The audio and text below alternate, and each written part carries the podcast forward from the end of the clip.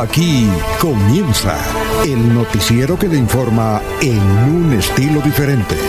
Últimas noticias. Últimas noticias.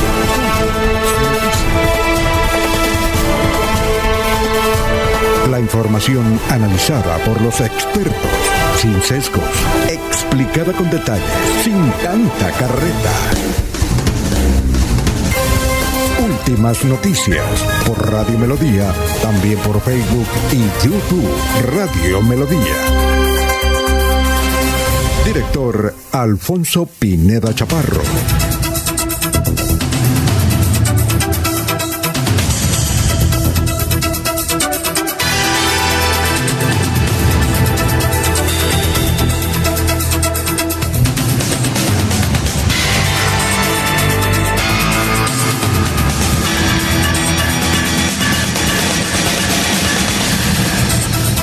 Gracias a Dios, hoy es jueves 17 de febrero del 2022. Nos abre el micrófono Arnulfo Botero Carreño para hablar por Radio Melodía, 1080M. Estamos por Facebook Live ya. Estamos por Melodía en línea. Estamos por YouTube, por Facebook. Gracias por la sintonía. Eh, una mañana aparentemente fresca, 22 grados de temperatura. Son las 5 de la mañana, 4 minutos. Bueno, vamos con las efemérides. Hoy es el día de los juegos con responsabilidad. Juegos de azar con responsabilidad. Qué cantidad de apostadores hay, sobre todo en Internet. Increíble. Por todo hay apuestas. Y pagan, ¿no? Y desde luego hay muchos casinos. cuando se cierra un almacén, al poco tiempo, sobre todo en el centro de Bucaramanga, aparecen casinos, casinos.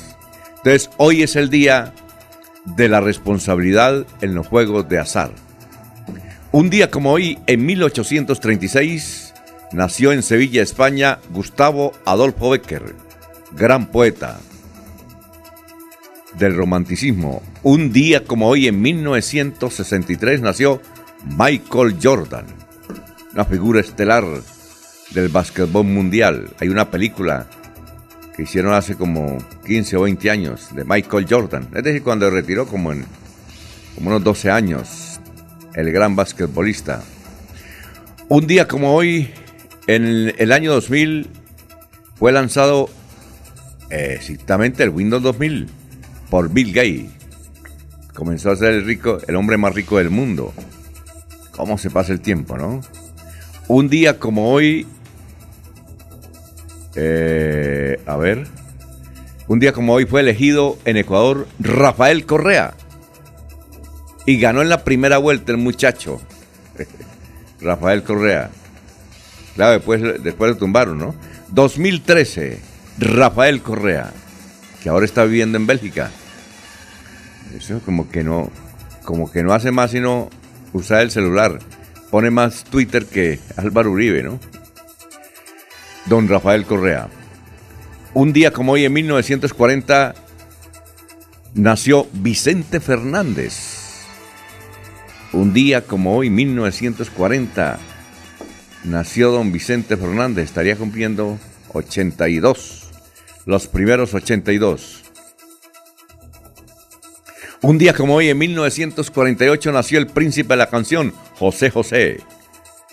También mexicano, ¿no? Un día como hoy, en el 2006, eh, fallece esta estrella de la salsa, Roy Barreto. Dicho esto, 5 o 7 minutos vamos a saludar a nuestros compañeros que ya están en la mesa virtual de Radio Melodía. Laurencio Gamba está en Últimas Noticias de Radio Melodía 1080 AM. Bueno, Laurencio, ¿cómo se encuentra? Tenga usted muy buenos días. Ya son las 6 de la mañana, 7, perdón, 5 de la mañana, 7 minutos. Alfonso, muy buen día para usted, para Eliezer, para Nulfo Otero Carreño, pero un saludo muy especial para nuestra secretaria general, Milena Gómez Reina, que ayer comenzó su celebración de cumpleaños muy visitada y también reconocida en su gran labor. Mañana en Barichara, su tierra natal, Alfonso, estará el presidente Iván Duque con el gobernador Mauricio Aguilar Hurtado dando a conocer las inversiones que se realizarán en vías y otros proyectos en la región. Estarán también conociendo inquietudes de la comunidad desde Barichara. El viernes en Charalá será suspendido el servicio de energía eléctrica por trabajos en la empresa electrificadora de Santander. El sábado será en pie de cuesta para trabajos también de mejoramiento de la red del suministro de energía en esta parte de Colombia. Anoche José Alfredo Marini y Luis Eduardo Díaz Mateos en el Club Unión se reunieron con dirigentes cívicos de, de Santander con el propósito de iniciar la pedagogía cómo se debe votar este 13 de marzo en virtud que los tarjetones Senado, Cámara y consulta son tres y a veces la gente tiene, la gente tiene dificultades en este manejo. Comienza la pedagogía por parte de los eh, candidatos y partidos a sus eh, militantes. Bajo especiales medidas de seguridad amanece hoy Barranca Bermeja, donde mañana estarán las autoridades nacionales en los 100 años de la refinería de Ecopetrol. Allí también estará el señor gobernador del departamento, acompañando a las personas que tienen que ver con este importante aniversario de Ecopetrol. El Comité Departamental de Seguimiento Electoral pues será la encargada de escuchar y analizar las denuncias hechas ayer aquí por el aspirante a la Cámara de Representantes eh, Héctor Guillermo Mantilla Rueda sobre inseguridad en varios sectores eh, de Santander, particularmente en García Rovira. Este comité de seguimiento escucha todas las inquietudes de los aspirantes, movimientos y partidos políticos sobre el actual proceso electoral. Cristian Rey, directivo de FECODE, dice que Bogotá debe entregar algunos elementos para la educación. Escuchemos a este directivo de FECODE qué piensa sobre la educación nacional y en Santander y área metropolitana. Es un año bastante complicado porque el gobierno nacional aún no ha brindado, no ha cubierto todas las necesidades que tenemos los maestros en Colombia. Hoy no se cuenta ni con planta física suficiente, algunas instituciones sin agua, sin luz, sin servicios públicos que van en contra de la calidad de la educación. Vemos como el caso de Bucaramanga, que es la capital del departamento, y las instituciones educativas, ejemplo Camacho Carreño, Damas o Zapata, son instituciones que no cuentan con la planta física suficiente y necesaria para prestar el servicio. Todos los establecimientos educativos carecen en este momento del servicio de Internet. Esperamos que el gobierno realmente haga las inversiones necesarias para prestar un servicio de calidad como se lo merecen los niños de nuestro departamento. Los maestros siempre hemos estado preparados. El que no se ha preparado es el gobierno nacional, puesto que no brinda todas las garantías que se requieren para que los niños puedan estar con seguridad en las aulas de clase. Santander está retornando a la presencialidad. Las instituciones educativas carecen de los elementos mínimos que le garanticen el bienestar y la salud a los niños. Pues hasta ahora se está dando como, como ese inicio. Eh, la doctora Marigenia nos ha atendido, nos ha hablado la inversión en la planta física. Las plantas físicas están totalmente deterioradas. Carece de los pupitres, de, de los elementos básicos, que haya conectividad para que los estudiantes puedan realmente también utilizar este servicio vital para la educación en Colombia. Es un año bastante complicado porque el gobierno nacional aún no ha brindado, no ha cubierto todas las necesidades que tenemos los maestros en Colombia. Son las 5 eh, de la mañana, 11 minutos. Estamos en Radio Melodía, 5 y 11. Bueno, vamos eh, con eh, los saludos. Ya hay gente en el portal ahí de Facebook Live. don Juan Carlos Rico Larrota, buenos días señores de Radio Melodía. Quique Herrera, feliz jueves a la mesa de trabajo, cordial saludo. Leonel Fernando Rodríguez, buenos días, señores de Radio Melodía. Gustavo Pinilla, buenos días. Muy buenos y calurosos días desde el Valle de San José, dice don Efraín Gil Ordóñez, oyente fiel. Don Ruchi Rojas, los copio. Ruchi Rojas dijo los copio. Bueno, saludo también para Oscar Forero. Igualmente para don Jairo Macías. Don Ramiro Carvajal, que estuvo ayer de cumpleaños. Estuvo de happy, don, don Ramiro Carvajal. Mucha actividad familiar. Un saludo muy especial para don Ramiro por su cumpleaños. Número no sé qué, pero don Ramiro sí es muy joven. A esta hora, por ejemplo, se dispone a ir con su bicicleta a recorrer los lugares eh, montañosos de Florida Blanca. Un saludo pues, un abrazo don Ramiro Carvajal, el hombre que fundó la organización Deportivos Carvajal. Un saludo también para don Aníbal Navas Delgado, gerente general de Radio Taxis Libres, que tiene el teléfono 634-2222. Para Juan José Rincón para Lino Mosquera, para Peligan, eh, Carlos Reyes desde San Gil. Carlitos, gracias por su sintonía desde San Gil.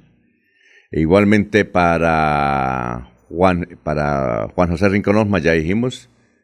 Eh, para Jairo Alfonso Mantilla, Sofía Rueda, Walter Vázquez. Eh, para don Ciro Vanegas, saludo de Onda 5 el gran Gerardo Navarro, Pedrito Galvis, Pablito Monsalve, Lorena Sánchez también nos escucha. Y para usted, Eliezer, ¿cómo está, Eliezer? Muy buenos días. Don Alfonso, muy buenos días, todo muy bien. Saludo especial para usted, saludo para don Laurencio, a don Arnulfo Otero Carreño y a todos los oyentes de Radio Melodía. Un feliz día. Excelente jueves con un clima en Bucaramanga de 19 grados centígrados a esta hora Bucaramanga tendrá una temperatura máxima de 33 grados. El municipio del Socorro registra en este instante 19 grados centígrados, tiempo seco, una máxima de 34 grados para el municipio del Socorro. En Málaga, en este instante, 13 grados centígrados. La temperatura llegará a 27 grados en la capital de la provincia de García Rovira. En la ciudad de Barranca Bermeja en este momento se registra una temperatura de 24 grados centígrados. La máxima de Barranca Bermeja llegará a los 40 grados. En el municipio de San Gil en este momento tenemos 20 grados centígrados. La temperatura máxima de San Gil será de 34 grados. En el municipio de Vélez el tiempo actual registra una temperatura de 11 grados centígrados la máxima en Vélez llegará a los 24 grados. En la ciudad de Puerto Wilches el clima actual es de 23 grados centígrados, tendrá una temperatura máxima igual que Barranca Bermeja de 40 grados. En la ciudad de Bogotá, en este instante, se indica hay una temperatura de 11 grados centígrados y la máxima en la capital de la República será de 24 grados. No hay anuncios de lluvias en la noche que ha terminado, tampoco en este amanecer. Tenemos tiempo seco en la mayoría de nuestro país, don Alfonso. Muy bien, muchas gracias. Son las 5 eh, de la mañana, 16 minutos. Vamos con el obituario. A ver qué tenemos en San Pedro. Están en San Pedro, a ver, eh, en San Pedro. El señor José Pastor Rueda, el señor Jorge Enrique Telle Díaz, misas cenizas presentes, la señora Juanita Ofelia Candela Cárdenas, la señora Fanny Maldonado Villamizar, el señor Carlos Ferreira Rodríguez, en Los Olivos. En Los Olivos tenemos a Carlos Tarazona, Teresa Vanegas Zavala, Nidia Palacio de Corso, Margarita Abril de San Miguel, Yebrail Celis Villamizar, bueno, dicho esto, vamos con usted, doctor Carlos, digo Luis José Arevalo, con el pensamiento de hoy. Son las 5.17. Doctor Luis José, muy buenos días. Muy buenos días, estimados oyentes y periodistas del noticiero Últimas Noticias de Radio Melodía. Feliz jueves para todos. La reflexión o pensamiento de hoy la sacamos de la publicación Psicoactúa, quien señala que es necesario transformar la vergüenza en autocompasión y se hace de la siguiente manera. En lugar de decir, no sé lo suficiente para materializar esta idea, porque se burlarán de mí. Mejor diga, aunque tengo mucho por aprender, siempre es un buen momento para comenzar. Nadie es experto cuando inicia. Jorge Caicedo está en Últimas Noticias de Radio Melodía 1080 AM. Bueno, gran Jorge, ¿cómo se encuentra? Tenga usted muy, pero muy buenos días. ¿Qué ha habido? Don Alfonso, muy, muy buenos días, don Alfonso. Como siempre, feliz de compartir con ustedes este espacio de últimas noticias y también feliz por saludar a toda la audiencia de Radio Melodía en este 17 de febrero, que es el cuadragésimo octavo día del año. Cifras que son noticias a esta hora en Santander relacionadas con la COVID-19. Durante la última jornada se presentaron 14 personas fallecidas por la COVID y 239 nuevos casos de contagio para un total de 279.826 eh, casos positivos desde que comenzó la pandemia. La Secretaría de Salud del departamento informó que hay 74 municipios de Santander con el virus activo y en ellos se presentan un total de 6.120 casos eh, actualmente eh, activos por la COVID-19 por demás, eh, con una mañana muy buena, muy bella hoy, una mañana fría sobre el área metropolitana de Bucaramanga y listos para iniciar con toda la información de últimas noticias. Por ahora sin agüita, por, por ahora, no sin agüita, porque está cayendo unos... ¿A qué cae? ¿Será que está nublado? El cielo se está, nublando. Ah, bueno, perfecto. Bueno, eh, entonces vamos con las noticias. Son las 5 de la mañana, 19 minutos. Como usted dice, Jorge, 14 fallecidos por COVID en, en Santander. El Ministerio de Salud también confirmó 239 nuevos contagios en Santander. Eh, igualmente, vea usted, en un alojamiento de la policía, eh, por acá cerca, los eh, quienes prestan servicio militar, o servicio, sí, se llama así servicio militar, se agarraron a cuchillo en el alojamiento. Hay un herido y varios capturados. Desde luego el comando de la policía en Santander va a investigar el asunto. Tendremos más datos. ¿Qué tal los muchachos, no? Los, los, los soldados bachilleres que llaman, bueno, policía bachilleres mejor. Se agarraron, se dieron, se dieron cuchillo en el alojamiento. Eso es increíble, ¿no? Eso es para replay. Pero bueno, cosas que suceden. Son las 5 de la mañana, 20 minutos. Ahí estamos esperando el audio del comandante, a ver si nos envían el audio del comandante de la policía para que nos diga qué fue lo que ocurrió. De otro lado, un soldado profesional que abusó de una niña de 12 años, eh, pues fue eh, capturado. Un juez de control de garantías cobijó con medida de aseguramiento en centro carcelario a un soldado profesional por su presunta responsabilidad en el delito de actos sexuales con menor de 14 años. Agrava eh, pues el asunto es un hecho agravado. De acuerdo con la investigación, estos casos sucedieron hace un año en Barranca Bermeja. Eh, eh, el hombre se aprovechaba de su calidad de padrastro de la víctima. no? Quedó radicado el estudio de impacto ambiental para Platero, el segundo piloto Franklin en Colombia. Este proyecto también se hará en Puerto Wilches. Eh, gestión de riesgo de Bucaramanga informó que la noche del martes se acondicionó el albergue temporal para 14 personas afectadas por las lluvias en un sector que se llama Luz de Salvación, parte alta. En medio de una riña con su suegro, un hombre fue asesinado en Florida Blanca. Pedro Andrés Colmenares León, de 35 años, murió en la clínica Foscal luego de haber sido herido con arma de fuego en el barrio Altos de Villavista, en Florida Blanca. Hoy Vanguardia Liberal eh, trae un artículo, una crónica desde San Gil, Dice, el francés que llegó a San Gil para aprender parapente. El francés de 28 años dice estar enamorado de Colombia, especialmente de San Gil y sus pueblos vecinos, que ya conocía caminando, viajando en carro, pero no desde los aires a más de mil metros de altura, montando en un parapente. También hemos conocido aquí en Florida Blanca, creo que ahí vive un gringuito en, en el parapente aquí de Florida, en Ruitoque y él quería disfrutar, era un ingeniero que, que trabajaba virtualmente hace como cinco años. Y el tipo se vino solo, le gusta, dice, estar en el aire. Y tenía su portátil y su buen equipo de comunicación y de acá hacía todas las operaciones. Dijo, cuando Tengo que ir a Estados Unidos, pues me voy. Voy y vengo. Voy y vengo. Bueno, a nivel nacional, ¿cómo está el coronavirus?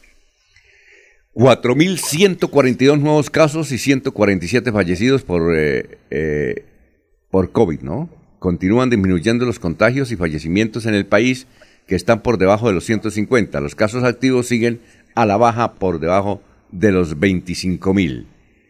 Eh, bueno, y la otra noticia, la otra noticia importante es que ayer Paola Ochoa, la, la fórmula vicepresidental de Rodolfo Hernández, habló, se despidió de sus oyentes en Blue Radio y dijo cómo había sido el asunto de integrarse con Rodolfo Hernández.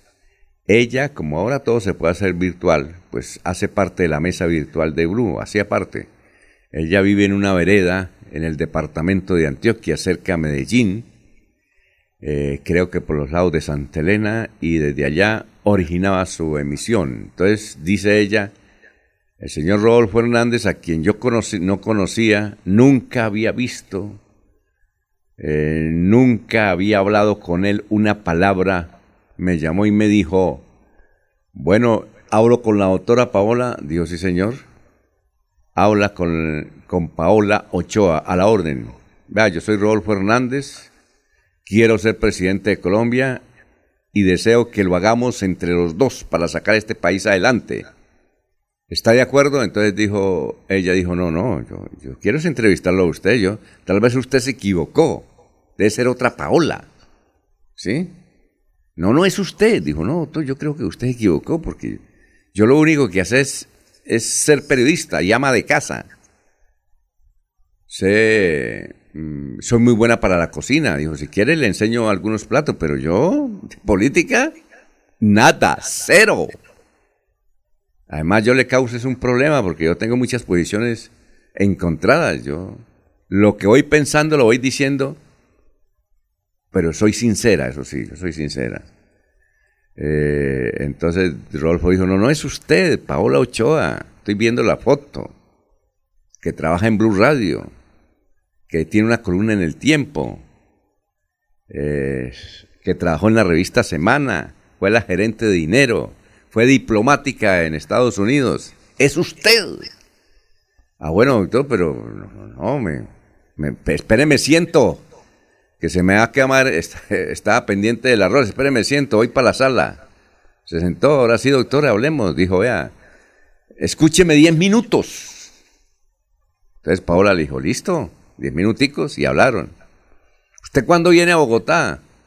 Por ahí, las, em, eh, por ahí en tres días, tengo que ir a hacer unas vueltas. Nos tomamos un tinto en Bogotá y allá nos encontramos, listo. Se encontraron, hablaron dos horas. Y Paola Ochoa, dice ella, es una versión de ella, dice, doctor, pero ¿usted está con seguro de que soy yo? Yo de política, a los políticos los únicamente los entrevisto y soy dura. Tengo controversia con mis amigos, escribo lo que siento. Eso si se ponen a mirar el archivo de internet aparecen, pero ¿cómo dice esta señorita tal cosa? Y esta señora que dice tal cosa. Yo estoy dedicado, dice, a mi periodismo, a mis cuatro hijos. Bueno, creo que se está separando de el, doctor Ortega, que fue director nacional de impuestos, ahora es presidente de esa compañía eléctrica en Bogotá. Y bueno, y entonces hablaron y parece que se inicia, dijo, bueno, yo la convenció y convencía y van a, ella va a salir por el país a trabajar y eso les han sacado. ¿Han visto los memes? ¿Qué cantidad de memes tiene esa propuesta de Rodolfo Hernández a Paola Ochoa? De todo y ofensivos además. ¿Sí los han visto? Bueno, son las 5 de la mañana, 27 minutos. Oiga, Jorge. Jorge, ¿está ahí? Sí, señor. Oiga, haciendo tinto. No, ya lo hizo. No, todavía no. No, está, está, calentando el agua, ¿no? Sí, está calentando, está calentando el agua. Oye, eh, no, es que los políticos hacen cualquier cosa para llamar la atención. Sí, señor. Usted nos transmitió a una señora de la ciudad de Medellín que es candidata a, a la Cámara, ¿no? Del partido de la U. Janet Mazo. Oiga, hizo un video, pues con los senos ahí al aire, sin, se quitó todo. Hizo un video y está haciendo publicidad por todos los medios. Yo no sé ella qué quiere decir. Dice que ella quiere mostrarse como es y que le va a dar a conocer a todos los antioqueños todo lo que es ella, desde arriba hacia abajo. Eh, ayer en una emisión... Política al desnudo, Alfonso, política al desnudo. Pues con lo, con lo que ha mostrado no, no, es necesario que muestre lo demás. No, pero, eh, vi, Quiere decir que tal vez que en Colombia estamos muy caídos. Oiga, no. Ah, usted vio la, vio la imagen, don Eliezer. Pues como dijo Jorge, con lo que ha mostrado. No, sin querer. Oye, y, no le da pena, ¿no? Y, lo verdad es que escuché, vi un Twitter por ahí, creo que fue Vargas Bill, dice que la próxima imagen es toda, toda viringa eh, en internet. La señora, al menos ya, ya tiene, no, ya la gente le va a conocer Janet Mazo, entonces todo el mundo la, va a investigar. No sé si eso le. Alfonso, puede decir le genera, política sin cucos. no sé si eso le genera votos. No sé si eso le genera votos. Pues audiencia sí le genera, pero no sabemos si votos le genera. No sabemos. En eso estamos viringos. Intención de voto, Alfonso, porque la gente dice, hoy toca votar por esa señora que está haciendo la campaña al desnudo, sin cucos, ahora ese es el anuncio próximamente, pero Alfonso, es por llamar la atención, mire que hasta nosotros aquí estamos hablando de ella. Por eso, y ella ya muy feliz en Antioquia. Todo el mundo va a hablar, va a hablar de ella. No sé si eso es pues buena o mala publicidad. El único voto que podrá conquistar de esta mesa es el de Eliezer. ¿Por qué? Porque pues, es el que viaja a Medellín, es el que se la pasa por tierra antioqueña y podría llegar a votar allá, pero a nosotros nos toca es aquí. Ah, sí, Eliezer. Mire a ver si va a votar por ella. Mire a ver si los programas le convencen. No cuenten con mi voto, no sé dónde tengo registrada la cédula. Eso debe ser en contratación, ¿no? Yo creo, sí. Debe ser en contratación. Son las 5 de la mañana, 30 minutos.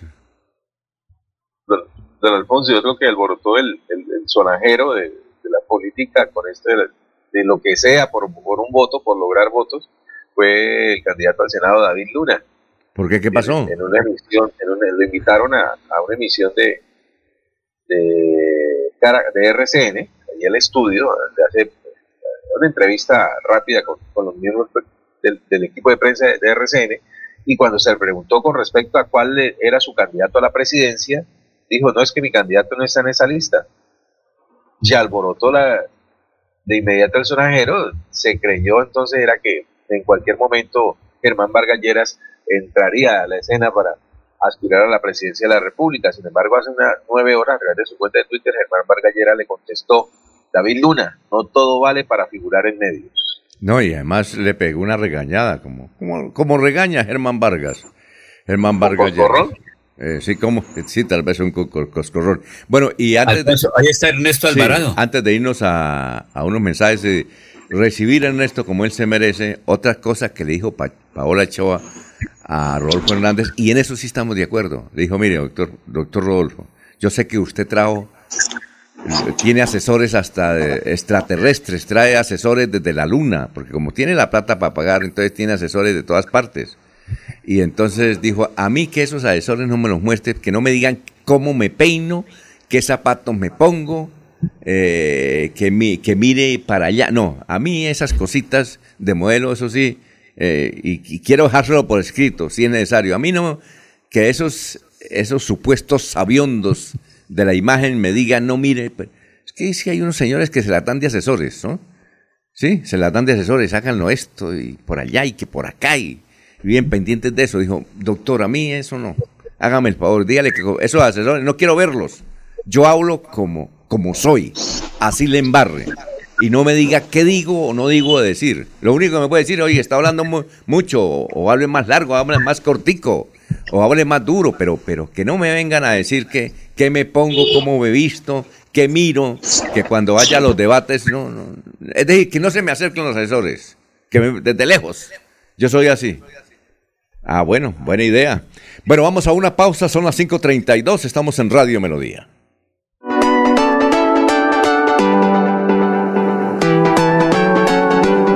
Melodía, Melodía, Radio Sin Fronteras. Escúchenos en cualquier lugar del mundo. Melodíaenlínea.com es nuestra página web. Melodíaenlínea.com, señal para todo el mundo. Señal para todo el mundo. Radio sin límites, Radio sin fronteras. Radio Melodía, la que manda en sintonía.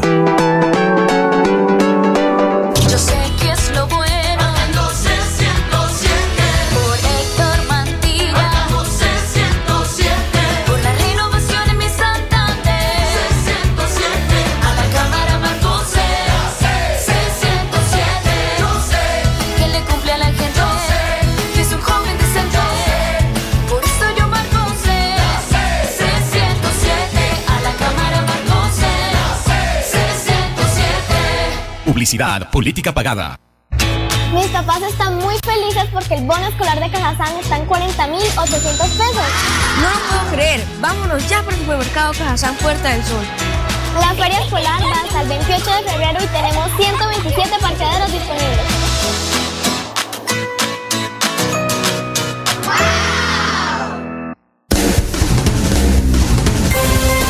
Va la noche y llega últimas noticias. Empezar el día bien informado y con entusiasmo.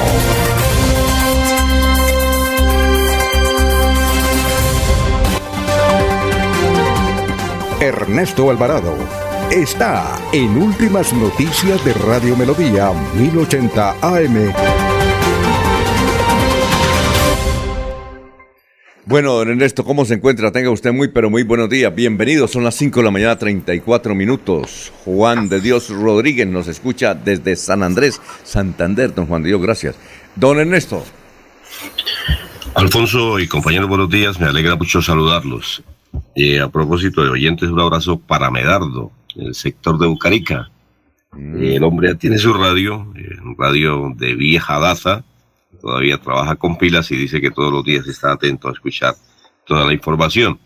Eh, incluso nos ha manifestado que tenían un problema de luz ahí en el sector donde él se encuentra, pero que ya fue arreglado. Muy bien, ah. un abrazo cordial. No, qué bueno. 29 eh, municipios en el departamento de Santander, dice la Procuraduría, eh, no han establecido las reglas de juego para la publicidad en espacios públicos dice la Procuraduría que es necesario que lo haga porque van a ser sancionados. En la lista figura Bucaramanga, pero en Bucaramanga el secretario Francisco Rey, eh, mejor el subsecretario de la alcaldía de Bucaramanga, Francisco Rey, eh, ha manifestado que la administración ha expedido un decreto en el cual se reglamenta el uso de la publicidad y además ratifica que durante los últimos meses se han desmontado vallas, carteles y afiches para dar cumplimiento al decreto. Eh, los otros municipios que figuran por parte de la Procuraduría que no han regulado la publicidad en espacios públicos en el departamento de Santander son los siguientes. Aratoca, Barranca Bermeja, Bolívar, Cabrera, California, Capitalejos, Cimitarra, Confines, Contratación, Chipatá, El Carmen, Encino, Enciso, Gambita, Elato, Los Santos, Macaravita, Matanza, Bogote, Socamonte, Piedecuesta, Puerto Wilche, Río Negro, San Andrés, San Gil, Simacota, Socorro y Betas. Esto de la publicidad en espacios públicos siempre va a ser difícil de controlar. Muy bien, son las 5 de la mañana, 36 minutos, 5 y 36. Vamos con el historiador Carlos eh, Augusto González, que nos tiene datos a esta hora sobre las noticias ocurridas hace 50 y 25 años en Santander. Carlos, lo escuchamos, buenos días. Buenos días a la mesa de trabajo y a los oyentes. Hace 50 años esta fue la noticia más relevante en Santander. Hoy toma posesión como alcalde de Girón el liberal Roberto Santamaría Serrano. En el acto estarán presentes el secretario de Gobierno Departamental Gustavo Duarte Alemán, miembros de los directores liberal y conservador departamentales y municipales, delegaciones de veredas y amigos personales y políticos, fue presentado al ministro de Educación Luis Carlos Garán el proyecto de reforma administrativa y docente para el Colegio Santander, elaborado por el pedagogo Antonio Lagos. Y hace 25 años fue noticia lo siguiente. El presidente del abuso, Hernando Hernández, indicó que hoy se reunirá con la Junta Nacional del Sindicato para decidir la hora cero de la huelga en Ecopetrol, en razón a que no se llegó a ningún acuerdo con la estatal petrolera. La mala calidad del aire que respiran los bumangueses no parece preocupar a la dirección de tránsito, porque no ha iniciado la puesta en marcha de un centro de diagnóstico vehicular que el Ministerio de Medio Ambiente le ordenó instalar desde el pasado 1 de enero. Cordial saludo a todos. Siga usted, don Alfonso. Gracias, don Carlos. Bueno, 537. Ahí recordamos a Gustavo Duarte Alemán, era el que mandaba en política, ¿no? Su hijo Juan Carlos fue gobernador en el mil, en 1992. Fue el primer gobernador elegido. Juan Carlos Duarte, hoy aquí de la vida de Juan Carlos, no lo hemos visto a ver. Eh, don Juan Carlos. ¿Ustedes sabían de dónde era Gustavo Duarte Alemán? Hasta ayer me García Romero. Sí, pero ¿de dónde? ¿Ah? ¿De dónde No sé era? si es del Zorrito. ¿De dónde o era? con- Yo estaba, convencido, yo estaba convencido que era de San Andrés. Pero resulta que no, eres, no es de San Andrés. No es de San Andrés, don Gustavo Duarte Alemán, que fue dirigente liberal, importante. Fue congresista. Pues Gustavo Duarte Alemán era evidentemente de- del Cerrito. La Ayer- tierra del doctor Julio Enrique. Ayer nos dijo, sí, ayer nos dijo don Ramiro Carvajal que es del Cerrito. Dijo, yo nací donde nació Gustavo Duarte Alemán. ¿Y dónde nació Gustavo? Dijo, aquí en el Cerrito. En el Cerrito, ahí vivían en una finca don, don Ramiro Carvajal y nos comentó lo de Gustavo Duarte Alemán, esa noticia.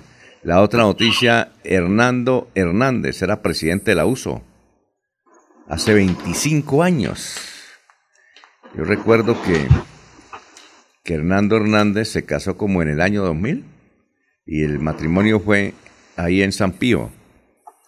Eh, cuando llegamos había una cantidad de escoltas, pero cosa impresionante.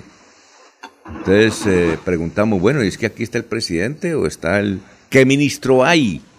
O el presidente de Ecopetrol dijo, no, no, no, son los escoltas de don Hernando Hernández. Tenía más escoltas que un ministro, don Hernando Hernández. Luego fue político. Uy, ¿quién está por ahí? ¿Qué pasó? Eh, ¿Está lloviendo? Se le regó el café. Jorge, ¿se le regó el café? Bueno, 5.40 minutos. Bloqueado, soy bloqueado. Ah, no, no, está bloqueado. No. Bueno, eso es lo que podemos recordar de, de esa... Ah, y el, el alcalde de Girón que posicionó cuando eso estaba nombrado Jadeo. No conocí, no, no supimos de eh, ese alcalde del municipio de Girón. Pero bueno, eso es lo que recordamos de las historias que nos comenta hoy Carlos. ¿Usted qué, re- qué re- recuerda, don Eliezer? Se hace referencia, Alfonso, al ministro de Educación, que era por esa época, hace 50 años, el doctor Luis Carlos Galán Sarmiento. Era como un paso esencial haber ocupado un ministerio para luego dar el paso que muchos santanderianos y muchos colombianos querían, que llegara Galán a la presidencia de la República. Ahí también se habla de la orden gubernamental de la creación de un centro de diagnóstico vehicular en la Dirección de Tránsito de Bucaramanga hace 25 años. Jorge, usted que es más cercano a esa dependencia, ¿existe ese centro de diagnóstico vehicular o, o no, se, no se creó eh, después de ese ordenamiento de hace 25 años? No sé si de pronto el nombre sea el mismo, pero debe ser el, el CDA actual, el Centro de Diagnóstico Automotriz. Debe Ah, ser bueno. la misma figura que hace 25 años se, se Sí. de esa manera. Suponemos, entonces sí fue creado ese, ese centro eh, anunciado como una solicitud de creación adicionalmente para, para poder diagnosticar la calidad del aire que consumíamos con el que respirábamos los mangueses y los santanderianos, Alfonso. Sí, claro, ahora hay un centro mecánico ahí, ¿no? Es un, CDA. un CDA, sí, exactamente, un CDA, que también hay privados. No sé Sí, si... correcto. Ah, bueno. Son las 5 de la mañana, 41 minutos. A ver, don Laurencio, ¿recuerda algo de esas noticias de hace mm, 25 años y hace 50 años en nuestro terruño? Sí, señor, mucho de, digamos que nuestro antiguo amigo, que en paz descanse Alberto Salazar, decía él, es que el doctor eh, Gustavo Duarte Alemán era mi amigo personal y yo recibí allá en García Rovira a Juan Carlos mm, Duarte. Por eso cuando él llega a la gobernación, toda la provincia de García Rovira y la familia de Albertico Salazar muy pendientes porque decía, es como si fuera un hijo. Alberto lo recibió allá en Málaga cuando nació eh, precisamente Juan Carlos Duarte, hijo de ese ilustre líder del liberalismo. Alfonso, HH, que era muy famoso en su momento, HH se le conocía, Hernando Hernández, y todo el mundo decía, bueno, ahí viene la uso, viene la izquierda colombiana, por eso es lo que usted hacía referencia. Cuando Ah, el matrimonio, pues la gente pensó que eso era una cosa mm, terrible lo que estaba ocurriendo ahí, que estaban invadiendo algo de la, de la parte religiosa, pero no, era el matrimonio que eso tuvo su, su, su desarrollo importante para la época. No sé si en ese momento estaba de secretario de gobierno de Santander Oscar José Reyes Cárdenas. Yo recuerdo en ese tiempo estaba haciendo unas vacaciones de Bernardo Socha Acosta y por ahí comenzaba a hacer sus primeros pinos también eh, Nelson Zipagauta en RCN. Yo recuerdo que bajé a hacer una notica y Oscar José Reyes eh, me habló media hora del abuso y de la huelga de Ecopetrol. Entonces le dije al final, le dije, oiga, señor eh, secretario del in- de gobierno para la época, usted habla tanto que lo que me, me grabó me toca ir a, a descifrar 30 segundos. Le dije, ven y grabemos otra vez porque eso lo que usted habló, sí, carajo, Ah, eso bueno. es pura M. Finalmente grabamos 30 segundos y ese día fue la noticia del abuso. Se inicia la huelga en el en Ah. abuso y al día siguiente salimos de primero. Barranca Bermeja y Colombia será paralizada por la huelga del abuso. Bueno, Eso vamos fue. con los oyentes que aquí tenemos. Mao Suárez nos dice buenos días, eh, bello equipo de mejor de la emisora de Bucaramanga Radio Melodía. Un saludo de Mao uh, Suárez desde Bogotá, fiel audiencia. Gustavo Pinilla Gómez, ¿qué experiencia tenían para vicepresidentes Pacho Santos, Angelino Garzón o Marta Lucía Ramírez? Eso sí es cierto. Jorge Eliezer Hernández, buenos días. Laurencio, les comparto una chiva, dice Jorge Eliezer Hernández. Anoche estaba con mi cuñado celebrando su cumpleaños en Ruitoque, sentado en el hotelito de los nuevos ricos. Me puse a ver una camioneta que decía Liga. Me puse a observar quién descendía de la camioneta. Cuando, oh sorpresa, era la esposa de Mario Camacho con una camioneta llena de afiches de la Liga. Cinco minutos después sale del hotel el representante Ciro Fernández, quien estaba reunido con un grupo de al menos 70 personas. Lo que quiere decir, primero, confirmado que Mario Camacho está de lleno con el impoluto Rodolfo Hernández, tanto que hasta el carro de su esposa lo tiene con propaganda de la liga. Eh, y pregunta, ¿qué pasaría con el pelado Oscar Yair, que tanto hablaba en sus columnas contra Edgar Gómez y Mario Camacho? Ahora sí le sirven. Bueno, pero hay que tomarle foticos y video, don Jorge Eliezer. Don Jorge Eliezer. Eh, le cuento que Oscar Yair está trabajando... ese- Pero Alfonso, eso no es ningún Eh, misterio. Oscar Yair está es tra- misterio. eh, un momentico, Laurencio. Oscar Yair, póngase los audífonos, gran Laurencio. Oscar Yair está recorriendo todas las regiones colombianas. Él está por allá en esa labor que dicen que Rodolfo Hernández no va. Unos dicen que por salud, pero yo, yo veo que don Rodolfo está bien de salud, ¿no? No sé, unos dicen que por salud, pero él me parece que está, está bien. Bueno, oye, 546, ahí tenemos el comandante de la policía. eh, eh, ¿Cómo se llama él? El Laurencio. Señor. ¿Cómo se llama el comandante de la policía? El, que el video que nos envió. Oscar Josué mm, Jaramillo. Ahí está el nombre completico. José Oscar Jaramillo Niño. ¿Cómo? José Oscar Jaramillo Niño. Oscar Jaramillo Niño. Bueno, vamos a escuchar qué fue lo que ocurrió en el sitio de alojamiento de la policía. En las instalaciones del comando. eh, en la noche anterior, en un alojamiento de personal de auxiliares, se presenta un incidente entre ellos por temas personales que se venían dando. Eh, estos auxiliares, pues como ustedes saben, prestan el servicio militar voluntario. Está, en estos momentos hay uno de ellos eh, lesionado con arma cortopunzante, quien fue trasladado hasta centro asistencial, donde en este momento recibe atención médica. En el marco de la transformación policial y la transparencia institucional, eh, nos permitimos informar que nosotros no permitimos este tipo de actos y que obviamente vamos a investigar, porque este tipo de actos van en contra de la convivencia por parte de nuestro personal y específicamente nuestro personal de auxiliares.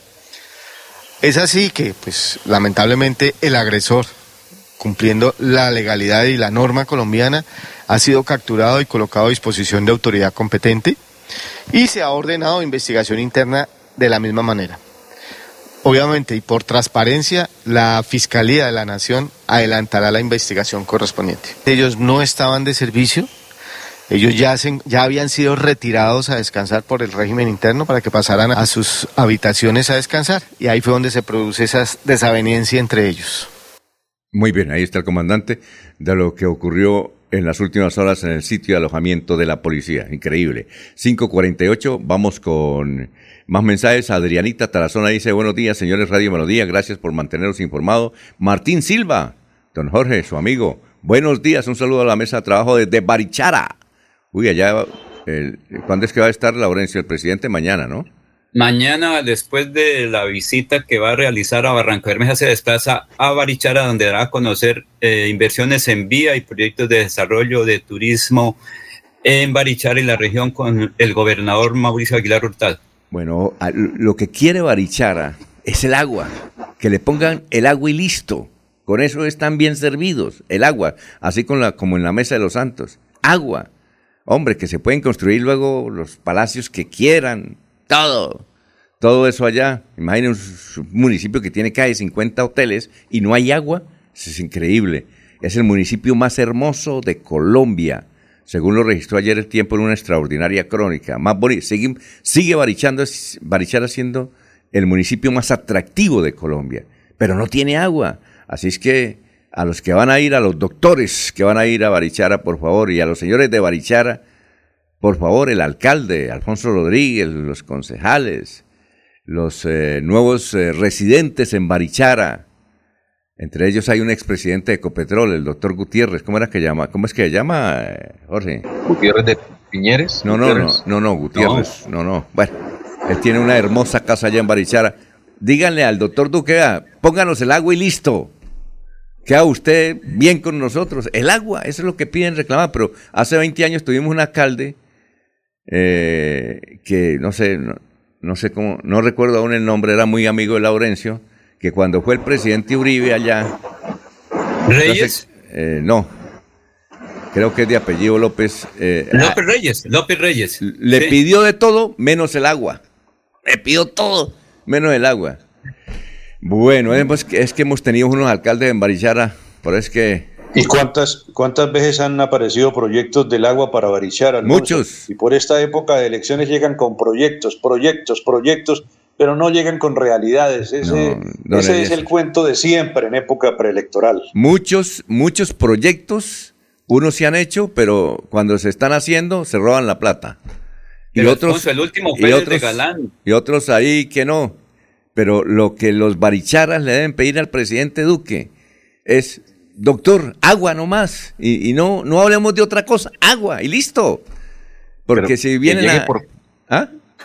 que llegue por cuenta de la nación el agua, porque si la siguen esperando por el departamento, mm, difícil. No, no, el, departamento no tiene plata. El, el, departamento no tiene plata. Entonces, bueno, Carlos Reyes eh, dice, eh, ah, Carlos Reyes nos dice que el alcalde era Iván López, vea, se acuerda también el muchacho. Manuel José Magía Reyes, desde Barranca Bermeja. Buenos días, doctor Luis. Buenos días. El doctor Luis Carlos Galán Sarmiento fue el criador don Eliezer del Estatuto Docente. Bueno, seis, eh, perdón, 551. Yo sé que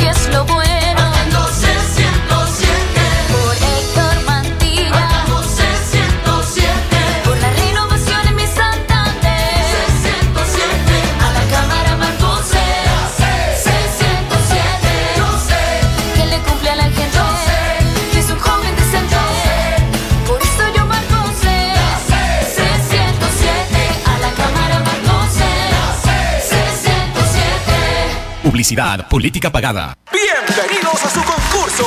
Si lo tiro, me lo tiro. Un concurso diseñado para usted que arroja todo tipo de residuos en el sistema de alcantarillado. El medio ambiente no es un juego. El buen uso del sistema de alcantarillado es fundamental para su cuidado. No arroje restos de papel, botellas plásticas, tapabocas, toallas higiénicas, tampones, desperdicios y todo tipo de elementos que taponan las tuberías. Tú puedes formar parte del equipo En Paz y proteger el medio ambiente. En Paz, construimos calidad de vida. Se va la noche y llega últimas noticias. Todos los días, desde las 5 de la mañana, empezar el día bien informado y con entusiasmo.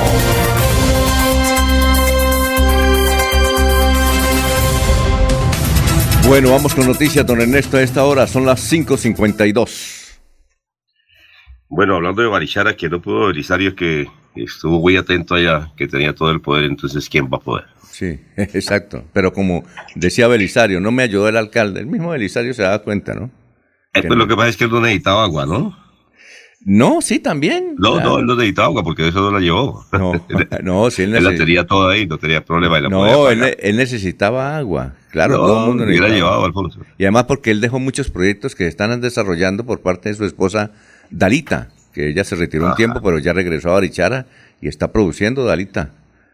Dalita, la Después de eso creo que va a ser muy difícil por todos los tiempos. Bueno. Eh, el censo electoral en el territorio colombiano nos dice que podemos votar en estas elecciones 38.819.901 personas, de las cuales eh, 18.788.046 corresponde a los hombres y las mujeres 20.031.855. El mayor eh, potencial electoral se registra en la capital de la República, donde pueden sufragar 2.796.051 personas. En el departamento de Santander, el potencial electoral señala que eh, son o somos 866.340 personas aptas para votar. Perdón. 1.772.930 personas estamos aptas para votar, de las cuales 866.340 eh, hombres y 906.590 son mujeres. Por ese motivo, ya la registraduría en todo el territorio colombiano tiene listos sus jurados de votación y espera que estas elecciones se cumplan sin ningún inconveniente. Eh, los jurados de votación deben mirar si están inscritos porque no participar en la misma eh, serán castigados, dicen por parte de las autoridades. Tendrán sanciones disciplinarias. En el caso de los funcionarios públicos del Estado, eh, quienes trabajan en empresas privadas deben pagar de 1 hasta 10 salarios mínimos. Eh, quienes son funcionarios públicos y sean designados como jurado electoral tendrán sa- sanciones disciplinarias. Eso es lo que se habla en este momento cuando todo el mundo está pensando en votación. Muy bien, don Jorge, noticias a esta hora son las 5.55, pero antes aquí los oyentes, hay varios oyentes. Abelardo Correa dice, están armando el combo uribista Rodolfo y Ochoa, la parte uribista. Don Jorge, lo escuchamos. Don Alfonso, el acueducto metropolitano de Bucaramanga reportó una falla en la tubería de conducción de la planta de tratamiento Florida Blanca El Carmen, en el sector del predio Zaratoque, por fuga de agua no visible, generando la suspensión del servicio eh, desde la jornada anterior en por lo menos 20 barrios de la ciudad dulce. Se ha trabajado durante toda la noche y se proyecta que en las próximas horas se restablezca el servicio. Esta suspensión ha afectado a cerca de 9 mil suscriptores.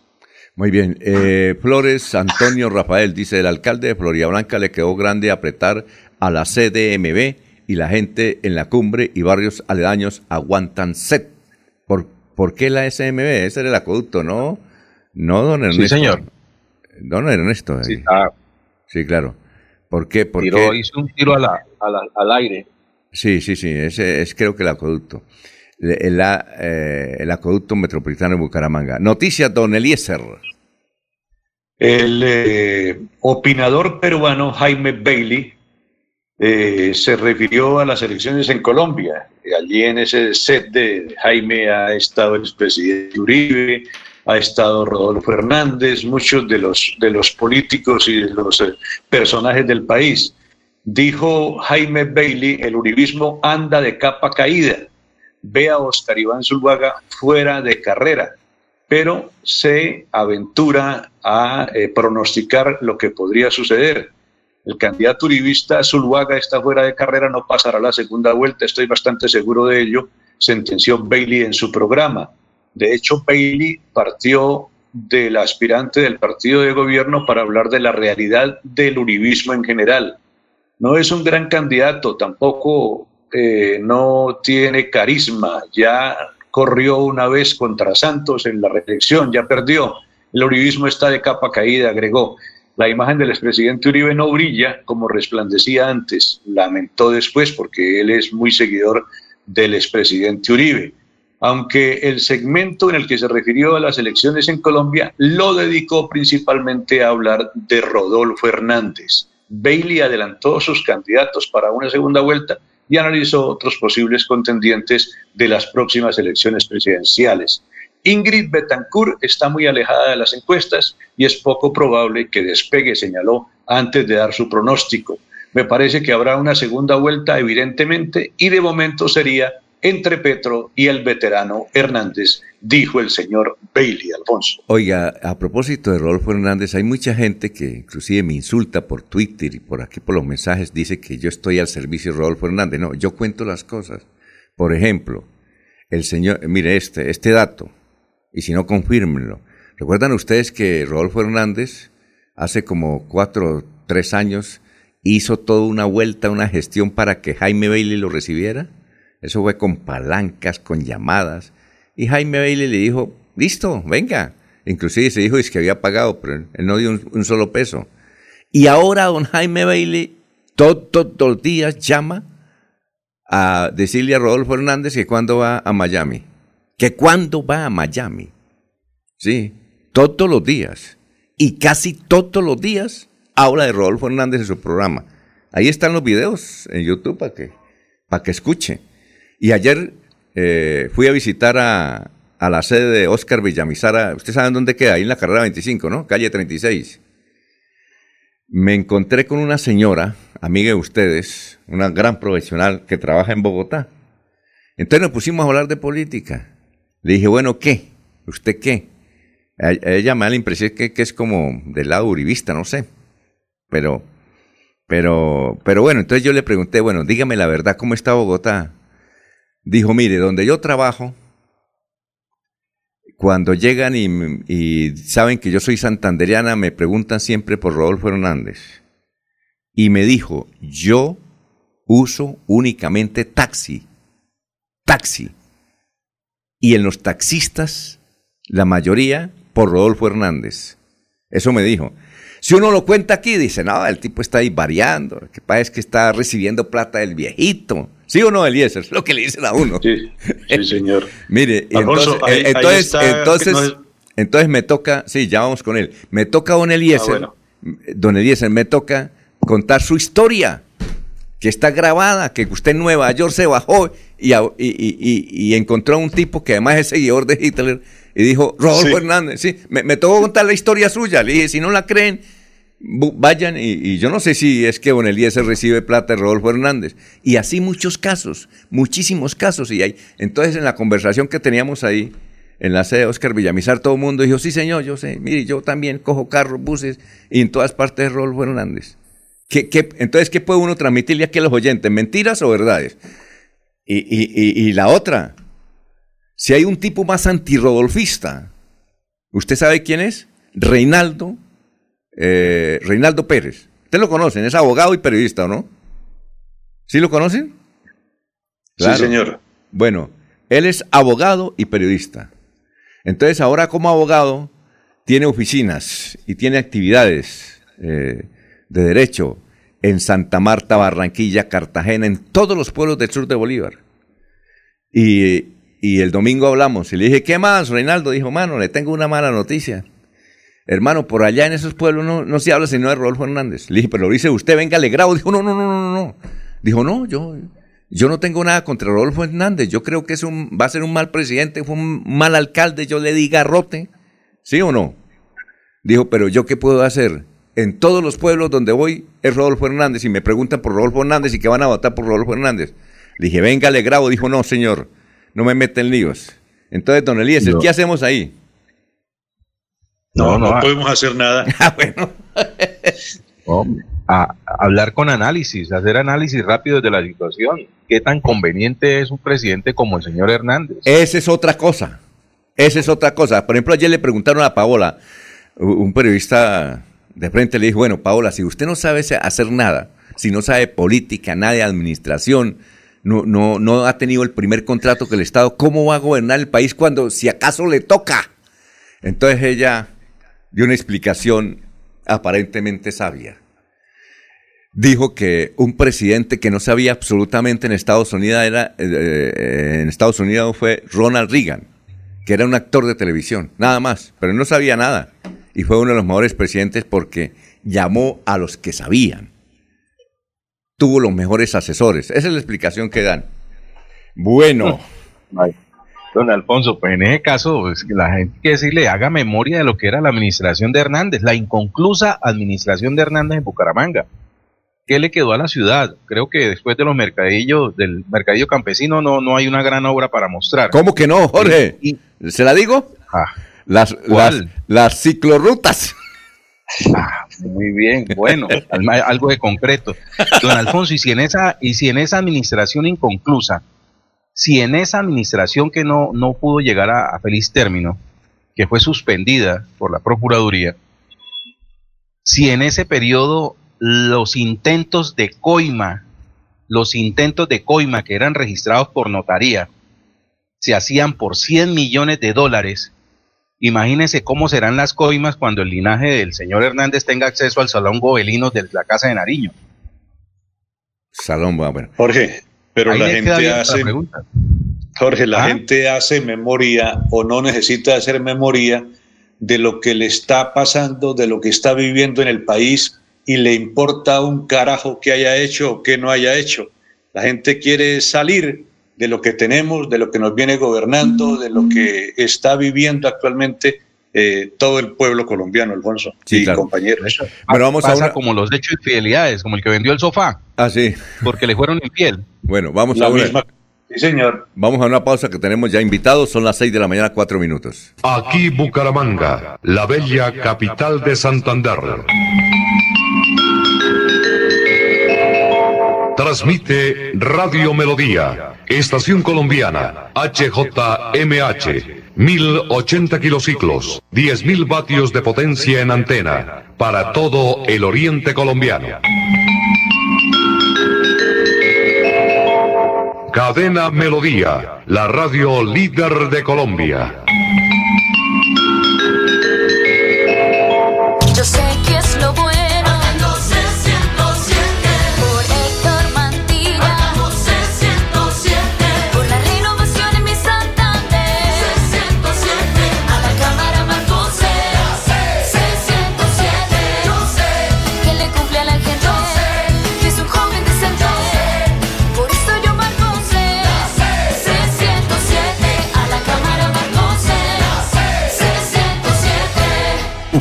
Política pagada. Escúchenos en la página web www.melodiaenlinea.com.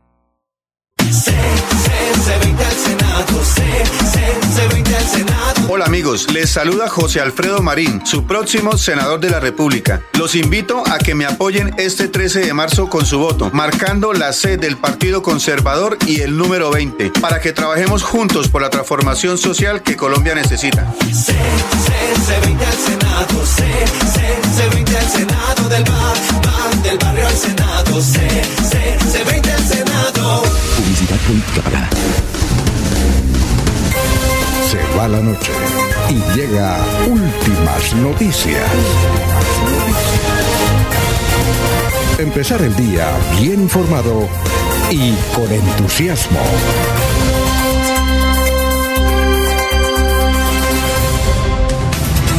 Bueno, don Laurencio, ¿a quién tiene usted invitado hoy? Son las 6 y 6. Alfonso, ah, nuestra invitada es María Andrea Perdomo, pero veo que está es Edgar Solier Millares Escamilla. Buenos días, Edgar. ¿Qué pasó con nuestra invitada? Porque ella es la única que está inscrita en el pacto histórico para la Cámara de Representantes. ¿Qué significa esto? Eh, Abre el micrófono, Abre el Edgar. micrófono, Edgar. Abre el micrófono, gran Edgar. Que lo des- desactive. Allá. Aló. Ya, buenos días a los excelentes amigos de Radio Melodía. al amigo Alfonso Pineda, Eliezer Galvis, Ernesto Alvarado, el amigo Laurencio Gamba y el amigo Jorge. Laurencio, buenos días, muchas gracias por el espacio. Eh, eh, sí, la candidata Mariana Andrea Perdomo no, no, no ha podido conectarse, me dice que no se pudo conectar. Entonces, como ustedes gentilmente nos abrieron este espacio para darle una información básica de cómo está el proceso de, de su aspiración a la Cámara de Representantes, pues, pues quise estar presente para, para de alguna manera suplir esa, esa, esa falencia, eh, obviamente agradeciendo la gentileza de, de un medio tan importante como ustedes. ¿Ella, ella es candidata a qué? Alfonso, Mariana Andrea Perdomo es candidata a la Cámara de Representantes por la circunscripción territorial del Departamento de Santander en representación de una coalición que se firmó el 10 de diciembre del año anterior entre los señores Paulino Riascos, representante legal de Alianza Democrática Amplia ADA, Alexander López Maya, representante del Polo Democrático Alternativo, Marta Isabel Peralta de Pieyú, representante legal del Movimiento Alternativo Indígena y Social, Gabriel Becerra Llanes, representante de la Unión Patriótica, Jaime Caicedo Turriago, representante del Partido Comunista Colombiano, y Gustavo Petro, del Movimiento Político Colombia Humana. Ahí hay una divergencia que es conocida por ustedes, eh, que es el tema de, la dualidad que hay o la discusión que hay con la lista de la Alianza Verde. Pero pues hay un acuerdo de coalición, este es un Estado de Derecho, esa es una de las fortunas de la Constitución de 1991, y, y pues el acuerdo de coalición tiene un carácter vinculante. Hay una resolución del Consejo Nacional Electoral, la 2151 del 2019, que en el artículo segundo respecto de las aspiraciones por coalición, dice puntualmente, perdóneme, lo leo, es cortico, dice carácter vinculante. La suscripción del acuerdo de coalición tiene carácter vinculante y por tanto los partidos y movimientos políticos se obligan a cumplir las estipulaciones del mismo. Entonces, eh, don Alfonso, ella es candidata a la Cámara por eh, el pacto histórico. Por el pacto histórico, eh, eh, aunque no le han definido la situación, ¿no? Es decir, ustedes están esperando. Eh, eh, es así, ¿verdad? No le han definido si puede ir con el pacto histórico, pero esa lista del pacto histórico en Santander es cerrada porque habrá eh, otras seis personas que estarán incluidas en ella, ¿no? No, lo que sucede es que inicialmente el 13 de febrero se inscribió la lista con seis candidatos, un candidato no firmó, que fue el doctor Jorge Flores, pero en esos movimientos políticos que se dieron durante la semana del 13 de diciembre, digo, del 13 de diciembre y el 20 de diciembre, cuando se podían modificar las listas, se dio ese movimiento ahí y algunos, los de los candidatos o la mayoría renunciaron a la inscripción del pacto histórico y se trasladaron a la lista de la Alianza Verde. Entonces, eh, eso- eh, Edgar, entonces, eh, ¿ella iría sola en la lista? a hoy está sola en la lista Una cosa, y así va, y así va a quedar la lista, Alfonso. Edgar, va- le va a ser muy difícil porque, mire, estamos a pocos días de las elecciones. ¿Usted sí cree que ella eh, alcanza a conseguir una participación de, de una cuestión que ni nosotros entendemos qué ocurrió ahí, la gente menos va a entender?